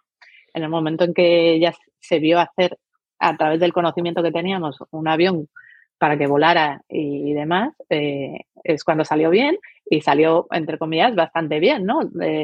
Eh, luego ya el combustible y eso, pues también... el objetivo era... El, contamina y eso, pero no. Exacto, el objetivo era volar, no crear un pájaro que volara. Aquí es exactamente lo mismo. Aquí no es crear una inteligencia humana, sino es crear una inteligencia. Claro, que, y, al final, pues eso, que seguramente sea más efectiva y que sea diferente, ¿no? Eh, y que lleve a, cosas diferentes. Por ejemplo, eso, cuando empezaron a, generar los primeros aviones, eh, pensaban llevar a una persona, no pensaban llevar a 200, ¿no? A 300 en un avión. Y, tardaron, eh, pues eso, lo que tarda ahora un avión en, hacer una hora, que no tarda nada, media hora, ¿no? una hora de vuelo es media hora y, cosas así, ¿no? Y, pues la efectividad que tiene un avión, que es totalmente diferente a un pájaro, totalmente diferente a un pájaro y funciona muy bien, pues es, es exactamente igual, ¿no? O sea, eh, no estamos eliminando a los pájaros porque hay aviones, pero, pero los dos coexisten y esa es la idea, yo creo, con la inteligencia artificial, ¿no? Te voy a hacer una pregunta eh, de una determinada manera, la gente que nos asuste, tranquilo, no me, no, muchas veces cuando hago estas reflexiones así un poco a lo bestia, la gente dice si me he fumado algo o tal, no, no, fumo, nada, y es... Eh, ¿Qué responsabilidad tiene el ser humano de la aparición de las inteligencias artificiales generales o eh, de las superinteligencias, si es un paso inevitable de la evolución humana y si somos tan responsables de esto como podemos ser responsables del nacimiento de Jesús o del nacimiento de Einstein o de Hitler. ¿Qué, estás diciendo? ¿Que está autodeterminado? ¿O cómo? Eh, eh, que bueno, nosotros, nosotros, somos, eh, nosotros, supongo bueno, que, que, esto va con, va con, pues eso, con claro, algo más, claro, claro, claro. Pues, eh, eh, es inevitable, es inevitable. Lo, evidentemente que esta creación es, es algo más, está por encima quizá de la propia voluntad del ser humano como individuo y sociedad. Es algo que emerge, ¿no? Es algo inevitable, parece. Parece que estéis escrito, que esto lo decía Sam Altman, eh, y yo lo comparto, también lo decía Ile Suskever, ¿no? que es el creador de ChatGPT. Eh, parece que toda nuestra historia nos lleva a este punto, que es la creación de una superinteligencia, una inteligencia artificial general algo que cambie realmente el mundo para, siempre. Una nueva era, en definitiva. Sí, bueno, yo hablando de lo, mío, eh, la evolución, por ejemplo, o sea, hay que decirte, eh, cerebralmente hablando, eh, como te decía antes, la socialización es que es un paso más, ¿no? O sea, bueno, Gerger lo ha puesto aquí, lo de la empatía del, por ejemplo, un, un, dato hablando de lo de los animales, que también te, a lo que voy, nuestro cerebro, que ha, ido evolucionando primero a, a, nivel, eh, bueno, eh, ya sabéis que el área prefrontal, que es eh, la, la, corteza, es la parte evolutiva más, más, más tardía, ¿no? O sea, el cerebro, de hecho, eso fue creciendo, fue creciendo hasta el Homo sapiens, que en el momento, ese momento se quedó más o menos del mismo tamaño, pero luego fue las conexiones interiores, ¿no? Pues luego, con la socialización, yo creo que sacamos, o sea, ya conseguimos sacar, o sea, con el lenguaje al final, del, área física del cerebro, nuestro cerebro, al cerebro de los demás, ¿no? O sea, ya el, y con el aprendizaje, eh, fijaros, o sea, ya no se necesitaba, o sea, ya lo que aprendías ya no era solo de una generación, pasaba de generación en generación. O sea, el cerebro fue expandiendo sus límites, o sea, bueno, el cerebro, que a ti no te gusta porque es, eh, ¿cómo, lo llamas, no? Eh, reduccionista. Reduccionista, reduccionista. Mm. Pero claro, es que lo que pasa que yo por eso cuando leí el artículo del que estábamos hablando justo antes, no lo veo igual porque eh, se han descubierto que, que, las señales no son meramente físicas, ¿no? No es solamente a nivel conexión, no es solamente a nivel electricidad, sino los neurotransmisores, a nivel físico, químico y demás. De hecho, bueno, se está estudiando mucho la, psicología física porque se traspasa de alguna forma, se traspasa la información ¿no? corpórea a lo, que estoy hablando, ¿no? Y, seguramente a medida que avance la ciencia se va descubriendo más conexiones de más, de, más largas, ¿no? Que es a lo que voy. Eh, y entonces eso, ya con Internet, por ejemplo, también eh, la memoria, ya de hecho por eso a mí yo ya no necesito tampoco acordarme de, de, los nombres de las personas, porque, porque aquí porque estoy aquí me da un poco de corte, pero si no hubiera hecho así en Google y ya hubiera buscado el nombre del científico, ¿no? Eh, a lo que voy. Nuestro cerebro, de hecho, eso está, las, eh, está siendo cada vez más efectivo porque ahora ya, pues, en memoria no necesitamos almacenar mucha capacidad de memoria dentro nuestra, porque ya la tenemos exterior en el, con la tecnología, ¿no? O sea, al final, eh, si te das cuenta, pues eso, es, estamos eh, alargando nuestras capacidades cerebrales en conexión con las tecnológicas, ya. ¿Me entiendes lo que quiero decir? ¿Vale? Eh, te, lo, digo así para que veas, pues eso, el, punto, ¿no? Que no es, no es que sea determinista del cerebro, sino que al final se entiende cómo, pues eso, una al final hay conexiones que son, en este caso, pues como te digo, la memoria ya la tengo en un móvil. Entonces, mi capacidad de memoria eh, cerebral disminuye, pero porque tienes esa herramienta, ¿no? Mm. Y, con las personas lo mismo, ¿no? O sea, eh, lo que te decía, ay, con los animales, que por eso me quedaba así pensando, los perros se han especializado en entender al ser humano. O sea, el perro se ha vuelto también una conexión, o sea, hay una conexión súper fuerte con, con los animales. Y de hecho se ha visto en estas últimas generaciones que sufren más cuando ven sufrir a un animal que cuando ven sufrir a una persona. De todas, maneras, eh, eso, yo sé que... Me refiero que, hemos hecho una conexión también con la naturaleza, si te das cuenta. Y seguramente lo que vaya pasando es que nos vayamos conectando más y la inteligencia artificial sea una forma de seguir conectando más. ¿Entiendes? De todas maneras, eh, eh, ahí está el debate de qué es el cerebro, qué papel juega. Yo no, voy a entrar mucho ahí, pero sí que, como ha comentado Gerger, lo del tema de los animales, es otro debate, sé que voy a eh, eh, echar mucha gente encima, pero el decir que los animales piensan como piensa un ser humano me parece es una, es una banalización y un reduccionismo absoluto. es el segundo eh, golpe al, ser humano. el segundo golpe al... cuando un perro se pregunte por el origen de qué hace él allí, por qué es perro, entonces eh, entenderemos que la teoría de Darwin era completa. Él mismo dudaba incluso de su propia teoría. No significa que no exista la, evolución y exista el, evolucionismo en ese sentido, pero eh, evidentemente desconocemos muchísimas cosas y, al final el, intentar englobarlas todas, banalizarlas y reducir lo que es la mente, el ser humano. El cerebro no solo es, no lo es un ordenador, es un emisor receptor. A partir de ahí vayamos a la física y a la ciencia y ya nos están diciendo ya muchas cosas de lo que es la lo que es la misma realidad. Y yo creo que tenemos una visión, mm, el ser humano está intentando proporcionar o, reducir una visión que la ciencia, la ciencia, no la religión ni la espiritualidad. La ciencia ya nos dice que no es así. Pero bueno, no quiero, no quiero entrar ahí. Eh, no, porque me, me, ha hecho gracia, perdón, no me reía de ti, es que me ha hecho gracia lo de los perros de los demás, no sé, pero mi perra seguro que se lo pierde. Sí, bueno, yo también tuve, un perro, me acuerdo que... Bueno, y los gatos, los gatos son otro punto, ¿eh, jefe? O sea, los gatos... Uh, ahí la reflexión que, hecho, que han hecho antes de religiosa la vamos a dejar para el final porque me ha encantado. No es que la ignore, que eh, esa pregunta del final me parece genial, pero la voy a dejar para el final.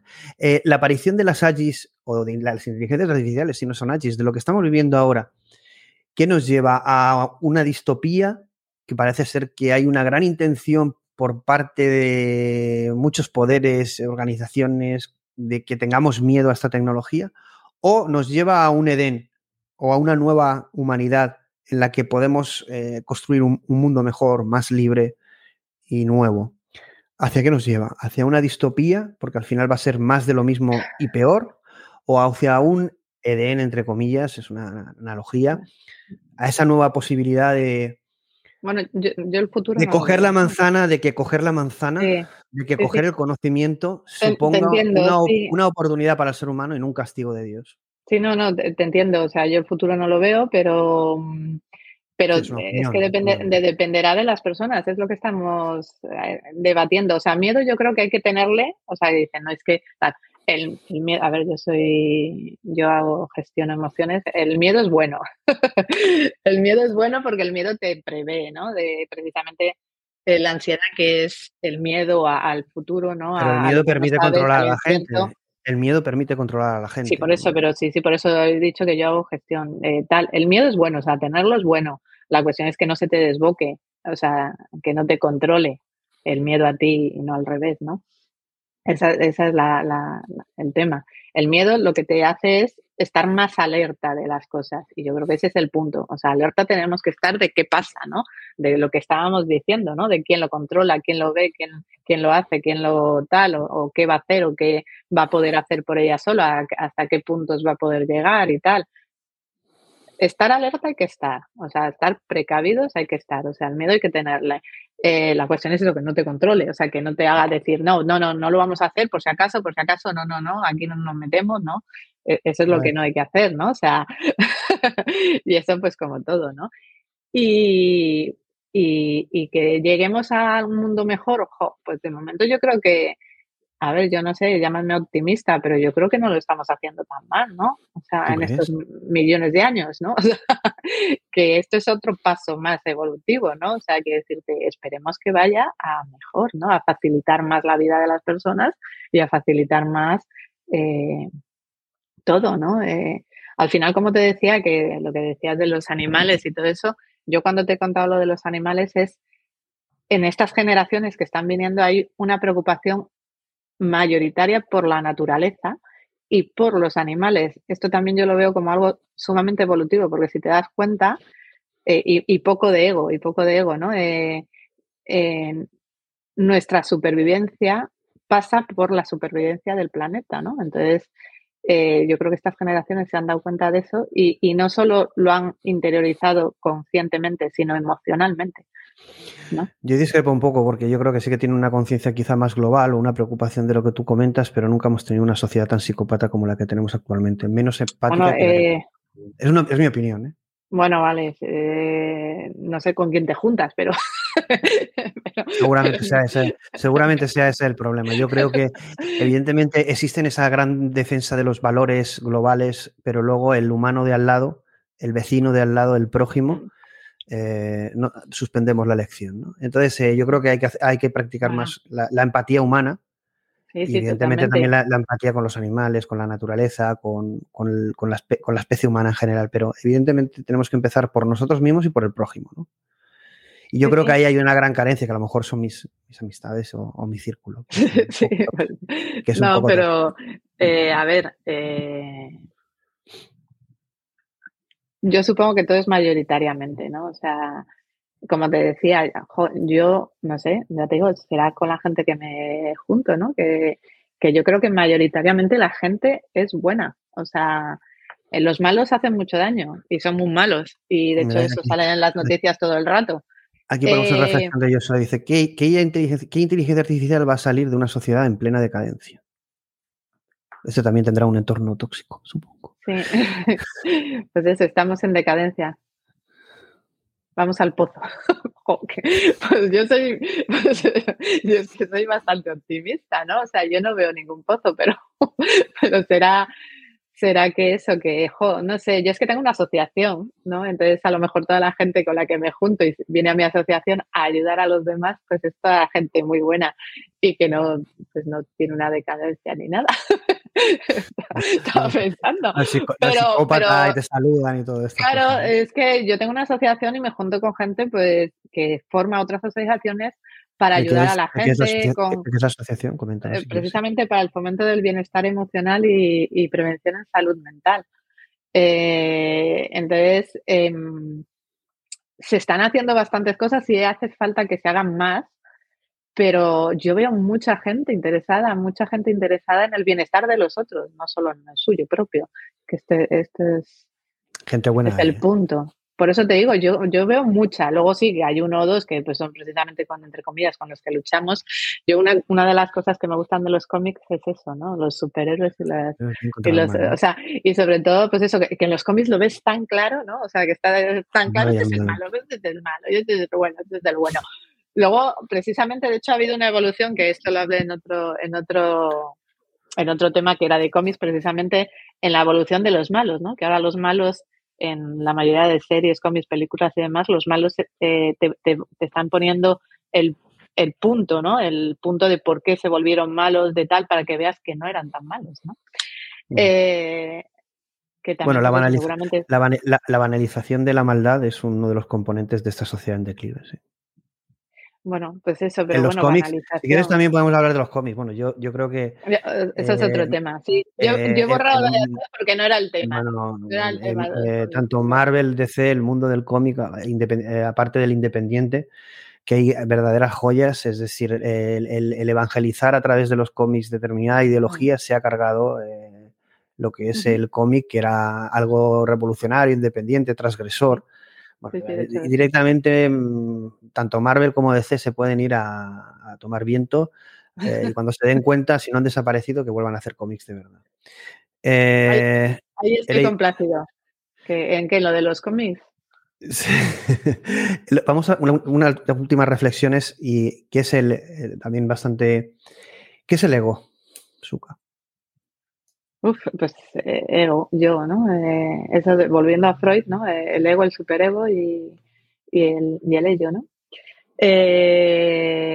pues de hecho, jo, es que es complicadísimo que era lo que está, de hecho yo creo que empezó, ¿no? A, empezamos a hablar de eso en el debate justo antes de empezar, ¿no? De lo de la conciencia y tal, ¿no? Mm.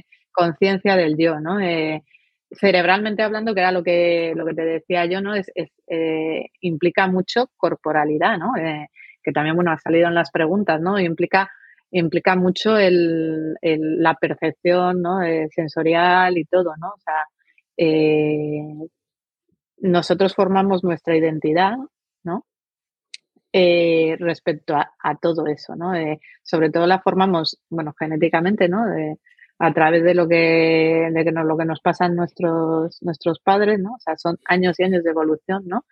Y, a través de nuestras vivencias, ¿no? Y, y, nuestra, cómo nos sentimos, cómo nos visualizamos, ¿no? A nosotros mismos, ¿no? Ese es nuestro yo cerebral, ¿no? Yo, eh, o sea, en, cómo se procesa en nuestro cerebro nuestro yo, ¿no? Y, el, el, ego en este sentido, ¿no? El, es mm, que es más, pues eso, cuando dañas este yo, pero a lo malo, ¿no?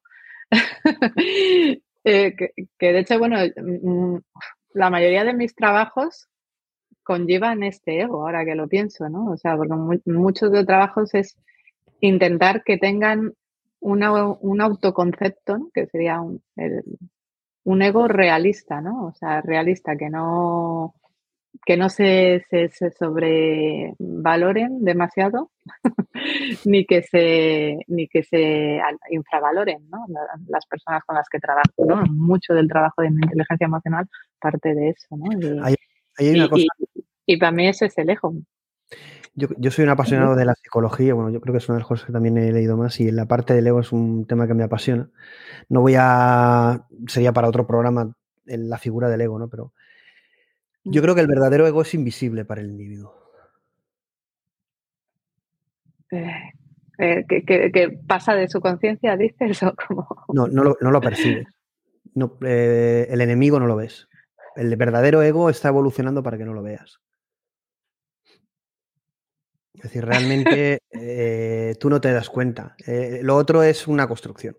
El verdadero ego es aquel que hace que tú hagas algo sin que tú te des cuenta.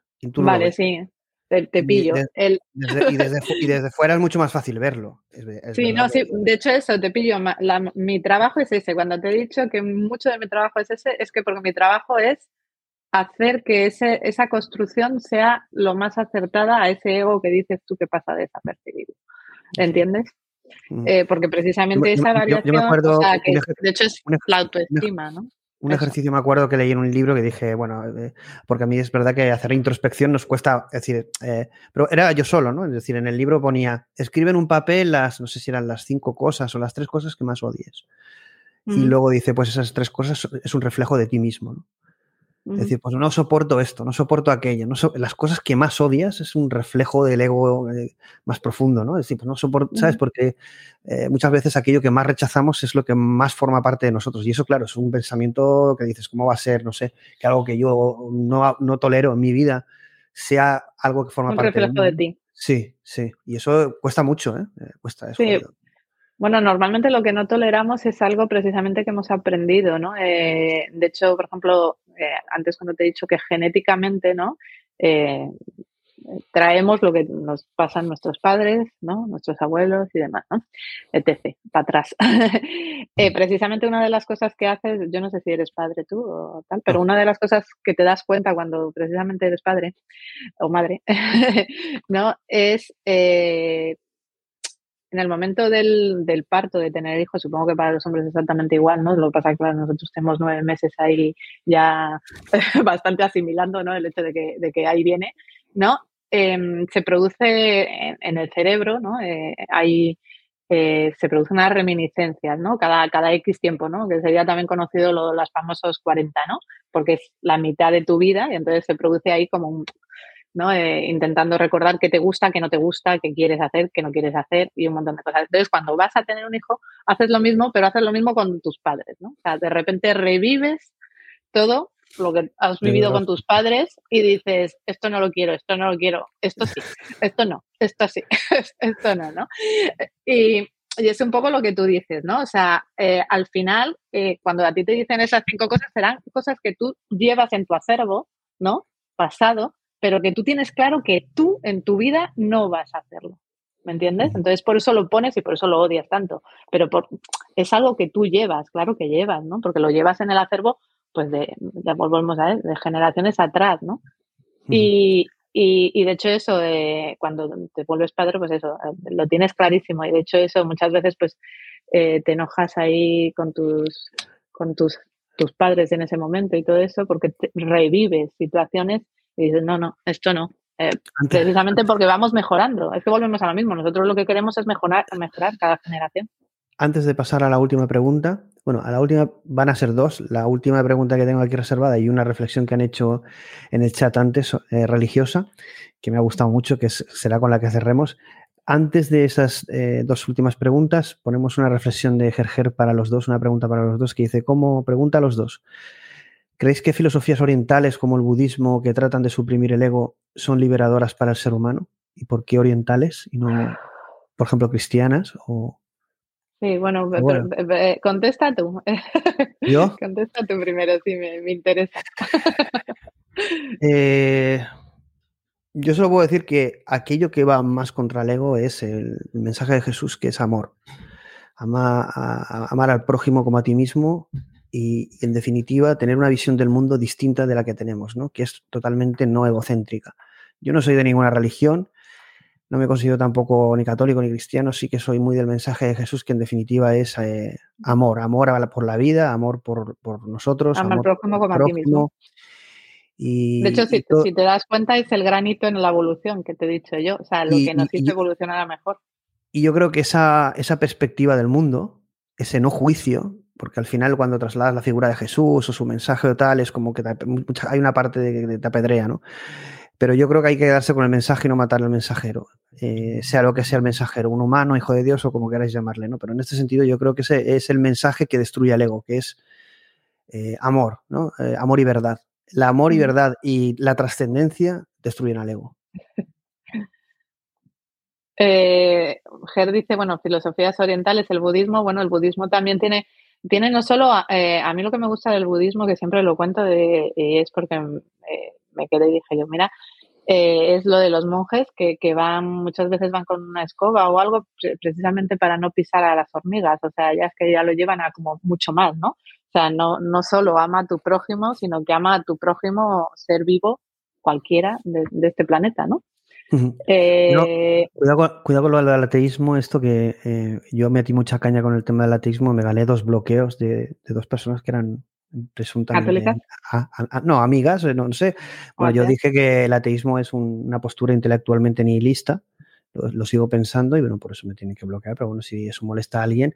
El, ateísmo, el, gnosticismo aún, ¿no? Es, defendible, pero bueno, el ateísmo es, que, bueno, todo, esto es un tema y yo creo que precisamente el problema, eh, lo he dicho antes, ¿no? Con la inteligencia artificial, una de las grandes cosas que, tanto en política como en todo esto, son las creencias a nivel cerebral. Bueno, eh, a ti no te gusta el determinismo, pero el, cerebro explica muchas cosas. a, nivel, a nivel cerebral, eh, eh, las creencias están justo en el centro del, cerebro y rigen todas tus conductas, ¿no? Cuando tú tienes una fuerte creencia en algo, ¿no? el problema es que rigen, pues eso, sesgan, rigen, sesgan conductas, opiniones y sobre todo recepción de, también de, de, ¿sabes? de opiniones externas. ¿Me entiendes lo que te quiero decir? O sea, eh, tocar temas estos, eh, ya te digo, la inteligencia artificial habría que ver cómo, en qué cree ella, ¿no? Bueno, ahí, eh, vamos, a la última pregunta, reflexión. Queda la otra. Que bueno, que, ser ateo es no creer en nada, ¿no? Que es a lo que voy, pero es creer que no crees en nada. Eh, y, bueno, eh, estaba con la pregunta esta de la filosofía y tal. Yo, entre otras cosas, son cuando soy la anti-coach, es por ejemplo con el mindfulness. mindfulness viene del budismo, precisamente, ¿no?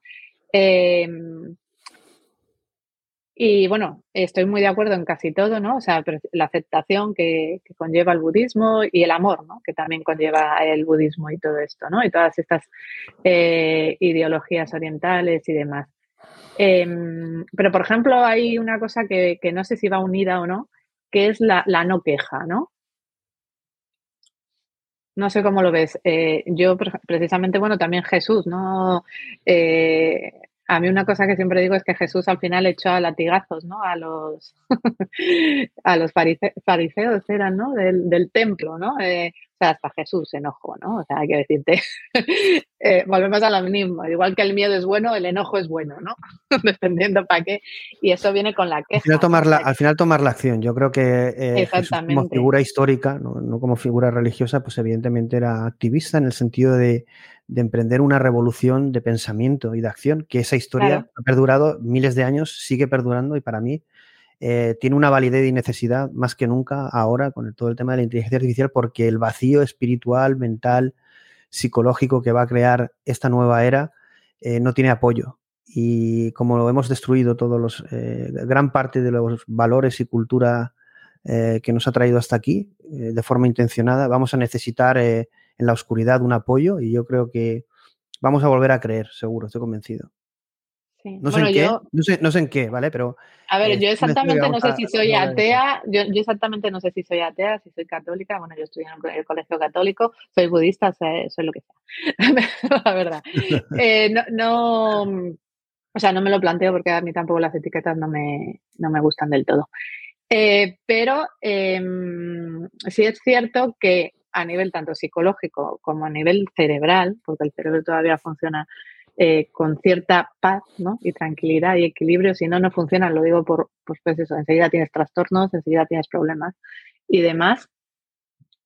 Eh, es que nos necesitamos mutuamente, eso principalmente, o sea, que el hecho de lo que tú has dicho, del amor, o sea, es esencial, esencial.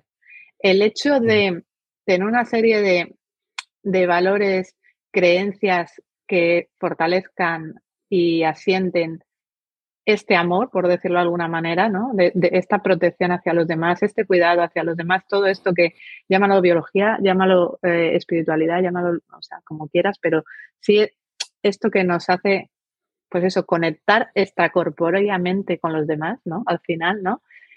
Esto es esencial que, se proteja, que se cuide y que al final, como te vuelvo a decir, yo creo que es el granito de la humanidad, o sea, es lo que nos hizo cambiar a mejor, o sea, eh, biológicamente, ¿no? O sea, al final a lo mejor, pues eso, lo puedes llamar espiritualidad porque sobrepasa el cuerpo, pues también.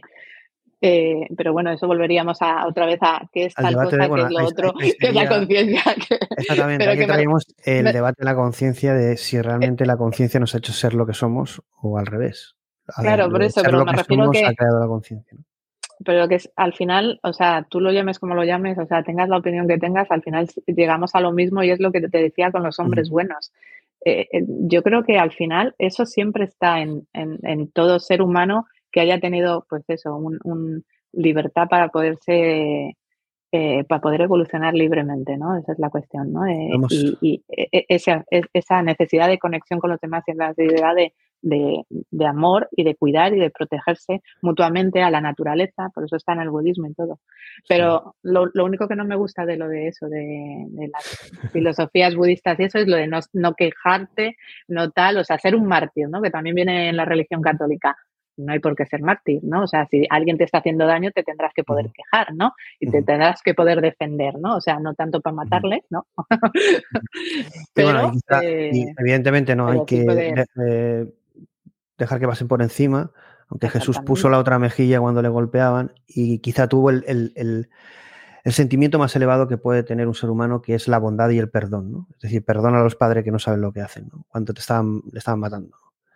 Sí, yo creo que es el sentimiento más, más, elevado que existe en el ser humano. Yo, yo, por ejemplo, tengo muchísimas clientes ¿no? que han pasado por cosas muy duras, ¿no? Y yo siempre les digo, una cosa es que los entiendas y otra cosa es que justifiques lo que te han hecho, ¿vale? O sea, Tú puedes entender, tú puedes perdonar, ¿no? Pero no es justificable la torta. ¿Me, entiendes lo que quiero decir? O sea, no se justifica. La cuestión es que esta persona tiene que aprender y si ahí, pues ahora contamos con leyes y demás, tiene que aprender, eh, bueno, una torta no es tan grave, ¿no? En, este contexto, si solo es una y encima Jesús va y le enseña y el otro pues ya no lo vuelve a hacer y demás, ¿no? pero, en cosas más graves, ¿no? O sea, eh, eh, no se justifica, eso se tiene que, eso se tiene que defender de alguna forma para precisamente evolucionar a, más. Decía, decía, y vamos a ir acabando en estas dos últimas preguntas, decía en la última, una de las últimas entrevistas al CEO de Google, a Sundar Pichai, Decía que habían cosas que habían visto en el modelo, concretamente en BART, no en ChatGPT, porque ellos el modelo que tienen es eh, BART, pero también Lambda, ¿no? Pero el que han lanzado es eh, BART. Decía que tenía cualidades que ellos no esperaban, que en definitiva es un modelo que mm, había, había demostrado una serie de propiedades emergentes que en su desarrollo ellos no, no, no habían esperado definido y que habían emergido y que por lo tanto eran era un modelo cuyo comportamiento es desconocido, igual que nosotros o la mente humana es desconocida para nosotros. ¿no? Y el entrevistador le decía, entonces, ¿cómo habéis lanzado a la sociedad un producto que no controláis o que no conocéis? Pero esto son declaraciones públicas. Eh, esto, esto, dicho por Google y por además por el CEO de Google, Sundar Pichai, es tremendo, ¿no? Y aquí te hago la pregunta que además me parece muy interesante, que es, a colación de estas declaraciones, pero es, el debate de las propiedades emergentes que también se traslada al cerebro, que me parece algo muy aburrido, pero que bueno, siempre es interesante debatir. Pero es, la pregunta va por otro, por otro camino y es la siguiente. ¿Tendrán las inteligencias artificiales, las AGIs, o como queramos llamarlos, eh, ego como tiene el ser humano? ¿Será una propiedad emergente de la inteligencia? Inesperada, además. Eh, de hecho, eso sería inesperada porque volvemos el... ¿O realmente el ego forma parte de la arquitectura del diseño del ser humano? Joder, eh, ahí me has pillado porque sí, es que yo creo que forma parte de la arquitectura, como, como te decía, el ego, o sea, forma parte de, lo ¿De dónde ha evolucionado? ¿Desde cuándo tenemos ¿Desde, que somos, monos? ¿Desde que somos... Eh, ¿En qué momento evolucionó? Yo supongo que... ¿En qué momento se creó? No existía ego y sí que a partir de ese momento existió.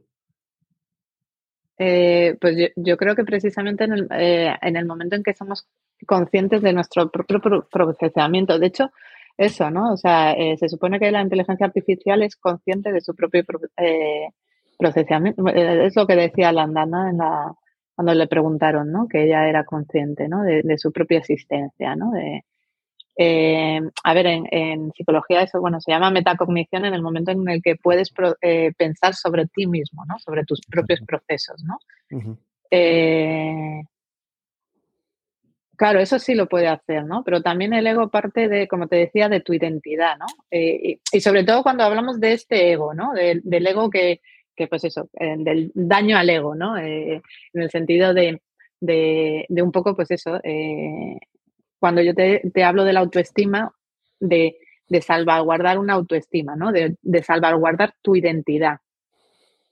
Ella va a intentar salvaguardar, ese, es el punto. Ella va a tener todos estos sesgos que cometemos nosotros por culpa de, eso, de que eh, hieren mm, la identidad que tenemos de nosotros mismos, eso implicaría emocionalidad. Es que es muy complicado precisamente por eso, porque el cerebro no es nuestro cerebro no es cuestión de una sola cosa. Eh, o sea, no puedo, no se puede separar, pues eso, toda la emocionalidad que va cargada a nuestra identidad. No, esto es algo que trabajo yo mucho, por ejemplo, con adolescentes. Precisamente que la etapa de la adolescencia es la etapa en la que formas tu identidad clara, ¿no? Al final.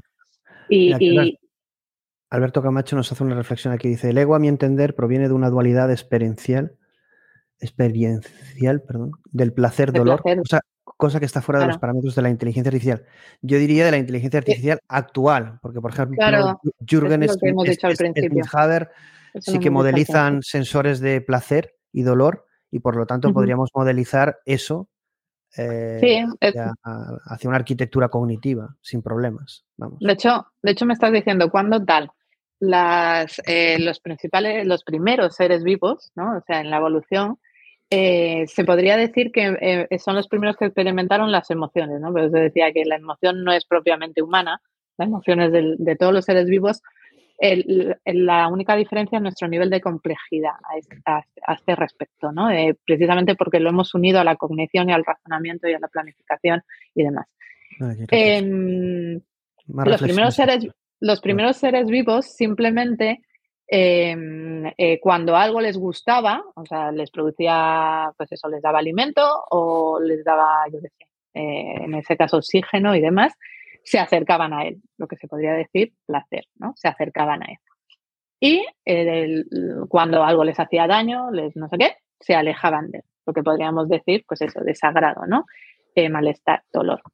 Eso se podría decir como las primeras emociones, o sea, el primer circuito emocional, ¿no? Placer, me gusta, eh, displacer, dolor, no me gusta, me alejo, ¿no? Si te das cuenta, de ahí sale todo el acervo emocional que en nuestro caso es eh, pues eso, invento, ¿no?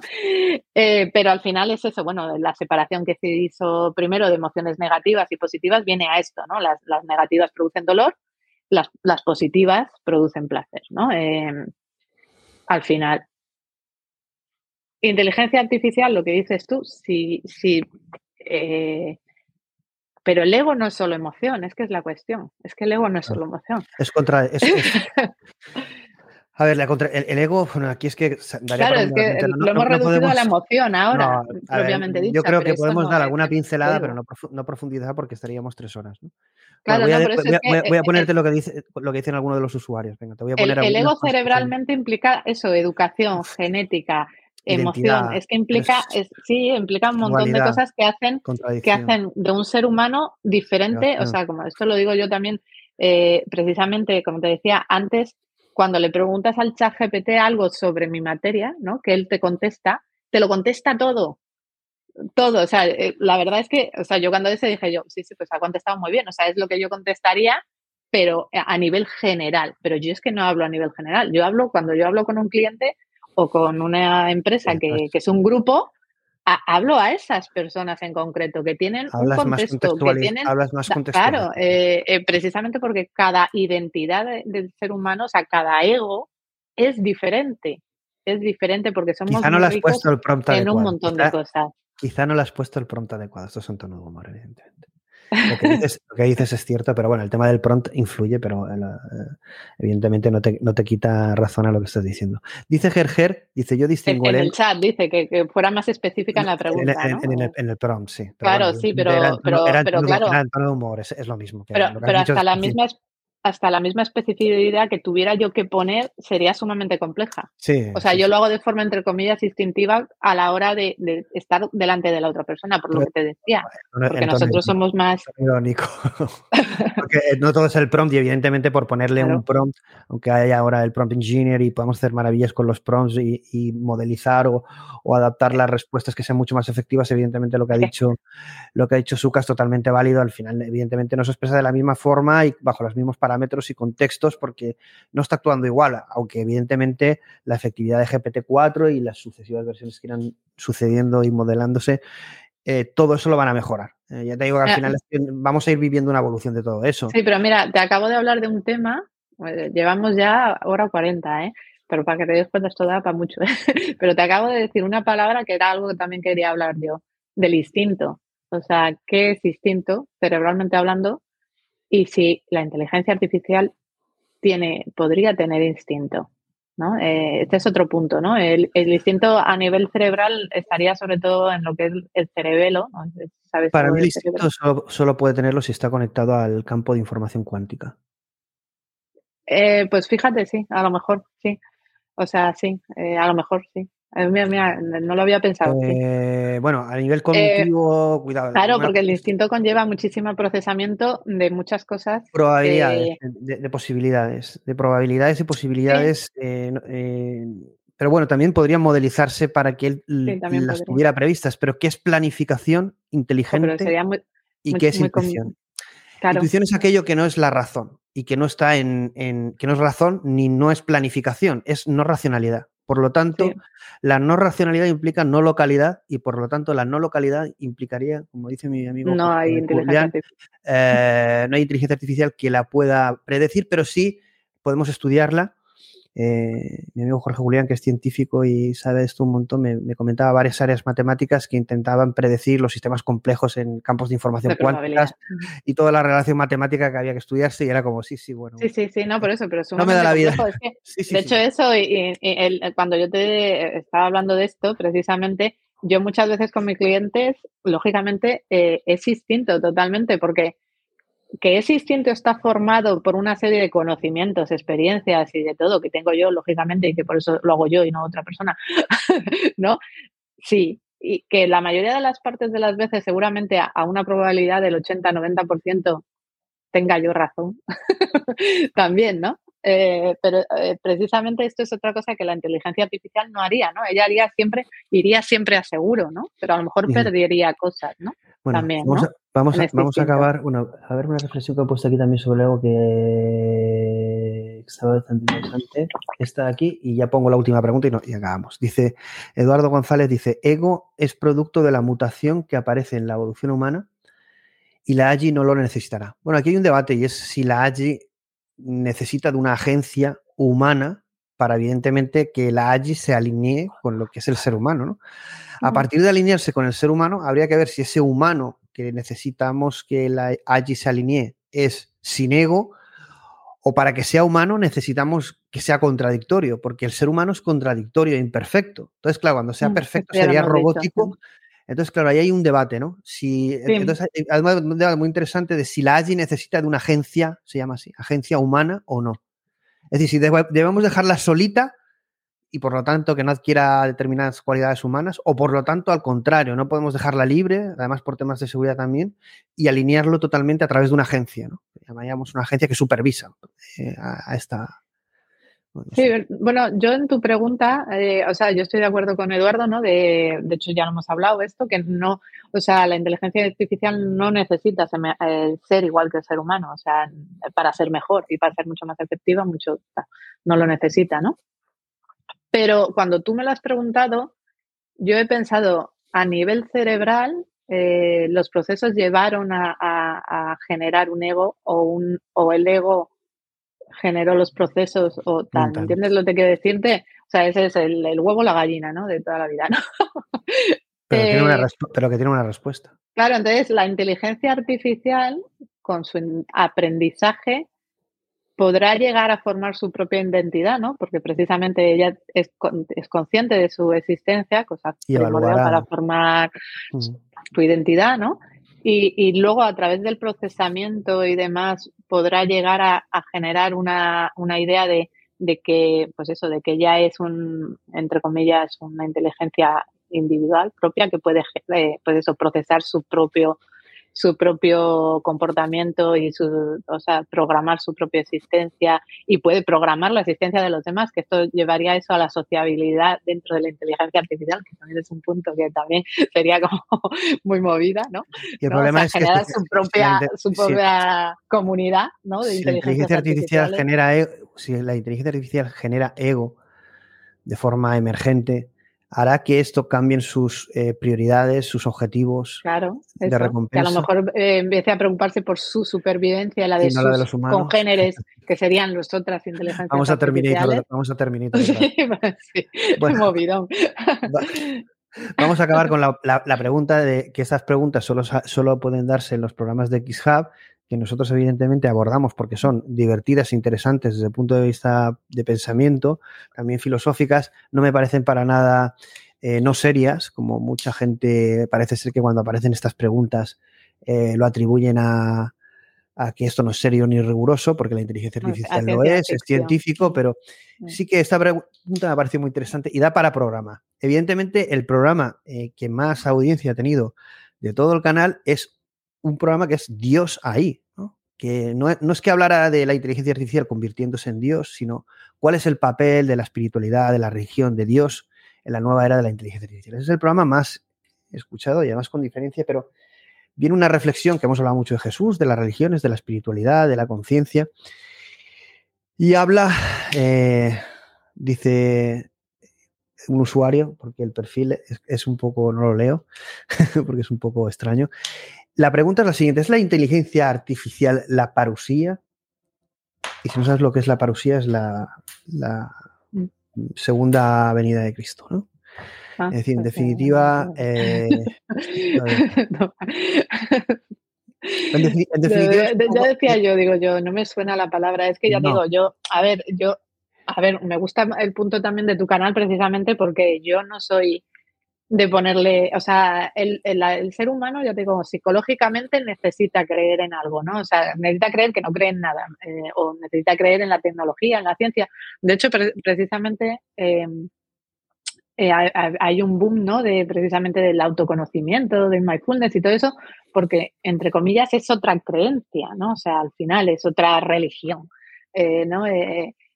Y, y, eso, entonces, yo no, no quiero, no le pongo nombres a esas cosas. Yo no sé si, pues eso, si por, por, biología, porque aquí alguien estaba diciendo también que solo existe el cuerpo, ¿no? O sea, si por biología, por evolución, por lo que sea, si hay algo más, eh, o sea, está claro que nosotros nos salimos de nuestro cuerpo físico, eh, pero precisamente por nuestra capacidad de procesamiento y todo, ¿no? Y como, como, te decía, hay más allá, tanto físico como químico, como tal, que todavía científicamente no podemos eh, controlar porque no hay tampoco los aparatos y todo que pueda medir bien todo esto, ¿no? Pero, pero, pero sí que eso, necesitamos creer en algo. La inteligencia artificial será la nueva tal no, yo creo que no, pero, o sea, no porque no, porque no estamos hablando de las mismas cosas, hay una sensación. Quizá no una parucía, pero ponlo en el concepto de viene, te voy a trasladar desvinculado del mundo religioso, ¿vale?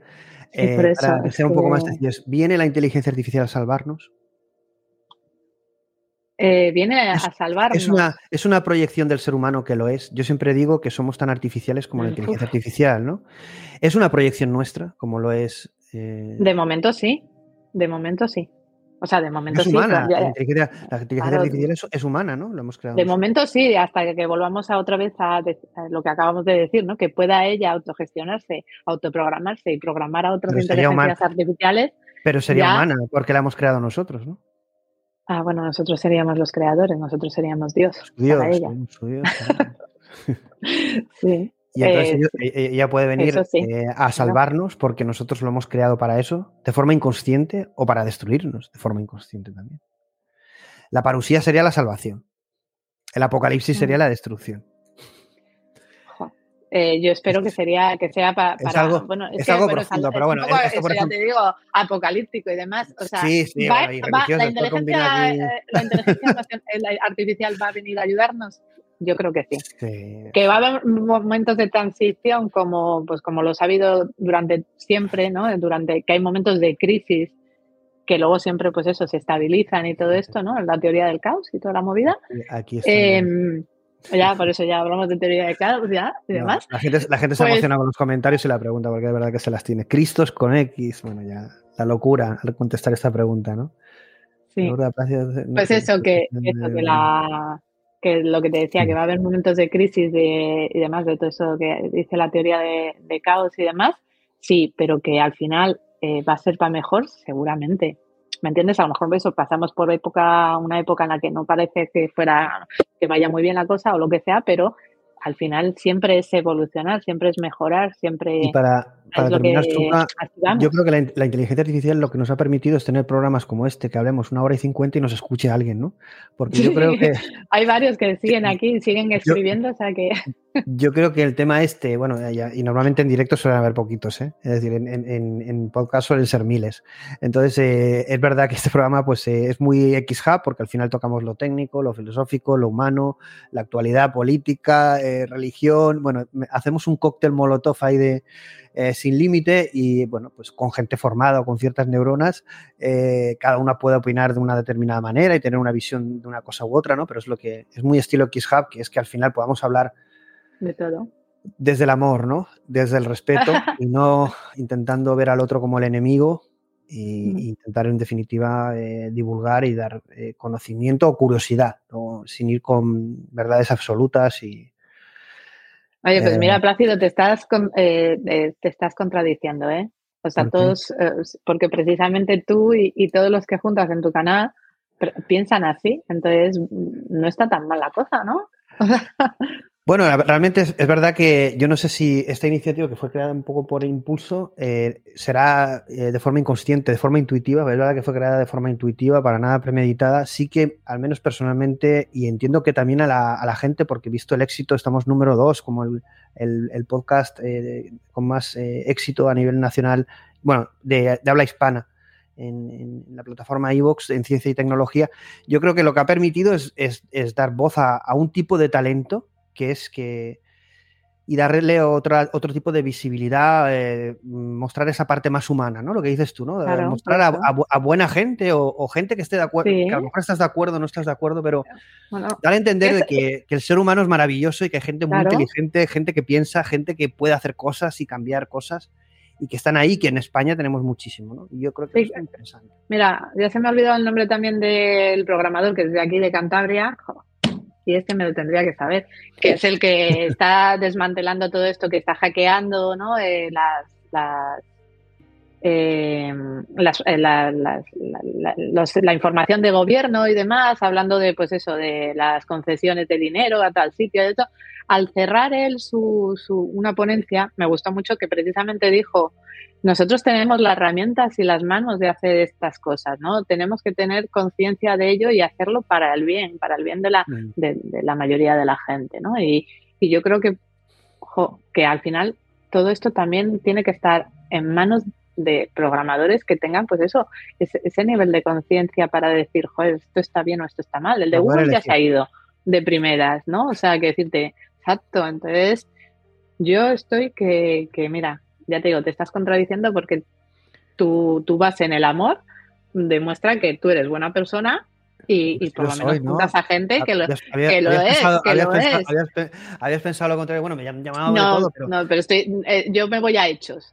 yo juego mucho a provocar. Yo me voy a, hechos. Yo juego mucho también a provocar, que yo entiendo también que es muchas veces esa provocación a, a pensar y a mostrar pensamiento como muy polarizado se entienda como que yo defiendo una postura u otra, ¿no? Yo muchas veces sí que he expresado cosas abiertamente. Tú puedes tener tu opinión igual que todo el mundo. Y me, han preguntado y a veces cuando hablo de forma muy asertiva la gente dice que si voy con la verdad absoluta o evangelizando. No, bueno, hablo de esta manera. Con tu opinión. Pero hoy en día en Internet, en el mundo que vivimos tan global, eh, podemos acceder a un talento de primer nivel y podemos contrastar eh, cosas o ver qué dice uno, qué dice el otro y cada uno que saque sus propias conclusiones. Yo, yo soy un humano más. O una allí más. No, de hecho, bueno, o sea, eh, mi trabajo cuando hago trabajo en, grupos siempre, o sea, y por ejemplo eso en el instituto y demás, que, de hecho voy mañana, y demás, eh, eh, esto es la base, ¿no? O sea, escuchar al de al lado, no a lo mejor eso, no compartirlo y demás, pero entenderlo, o sea, no justificar tampoco hechos y demás, eh, que sean denunciables y demás, eh, pero sí, pues entender al de al lado, ¿no? O sea, eso, es, eso es fundamental, yo creo. Bueno, y pues escuchar. No, te he preguntado al principio el tiempo que querías que estuviéramos, pero bueno, se nos ha ido el programa a dos horas. Sí, sí, sí. nuestros programas no son de 20 minutos, ya lo dijimos a sí, gente yo pensaba que, eran menos, pero bueno, luego voy más apurada con el tiempo. Pero ha sido un placer, esperamos contar más más eh, veces contigo. Yo creo que por las reacciones de la gente que ha estado en vivo va a gustar mucho cuando lo traslademos a podcast, a YouTube y veremos las reacciones. Pero bueno, muchas gracias por aceptar la invitación. Espero mucho. Un abrazo. Venga, un abrazo. Gracias. un placer. Estamos en las principales redes sociales y ahora también en TikTok. Suscríbete a nuestro podcast en tu plataforma favorita y también en el canal de YouTube. Esperamos que hayas disfrutado del contenido. Nos vemos en el próximo programa.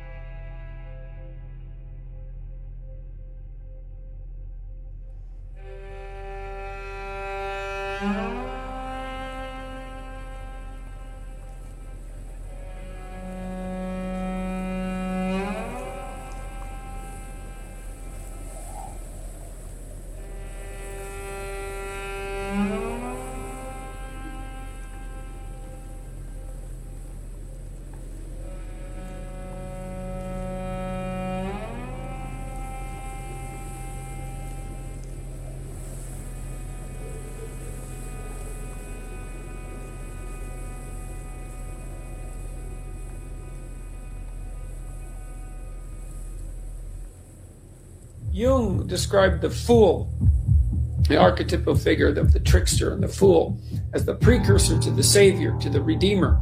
And that's unbelievable bit of wisdom because what Jung meant was that to put yourself together, which is to follow the path of redemption, to follow the redeemer, then the first steps towards that is to allow yourself to be a fool, right?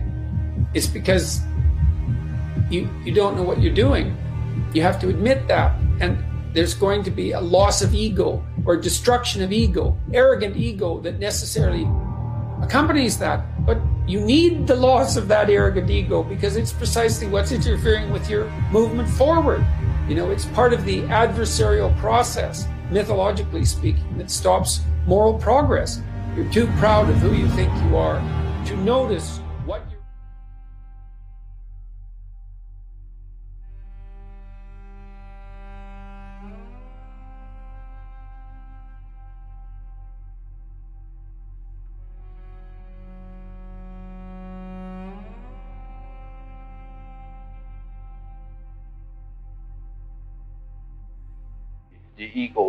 is supposed to be the representative of the real person. But as I say, for instance, in the case where B knows of A, but A doesn't know of B, in that case, one would say the ego is more on the side of C.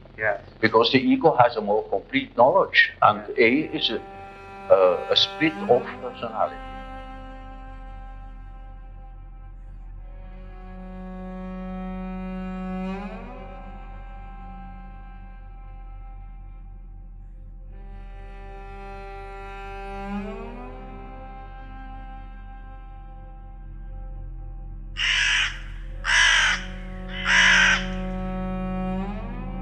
Ego is the worst confidence trickster we could ever figure, we could ever imagine. Because you don't see it. And the single biggest con is I am you. The problem is that the ego hides in the last place that you'd ever look within itself. It disguises its thoughts as your thoughts, its feelings as your feelings. It, you, you think it's you. People's need to protect their own egos knows no bounds. They will lie, cheat, steal, kill, do whatever it takes to maintain what we call ego boundaries. People have no clue that they're in prison. They don't know that there is an ego. They don't know the distinction. At first, it's difficult for the mind to accept that there's some something beyond itself, that there's something uh, of, of greater value and greater capacity for discerning truth than itself. In religion, the ego manifests as the devil.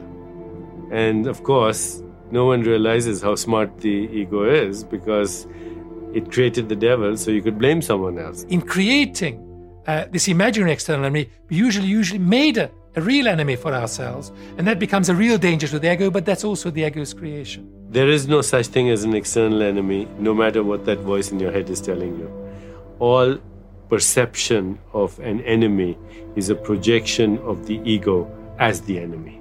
In that sense, you could say that 100% of our external enemies are of our own creation. Your greatest enemy is your own inner perception, is your own ignorance, is your own ego.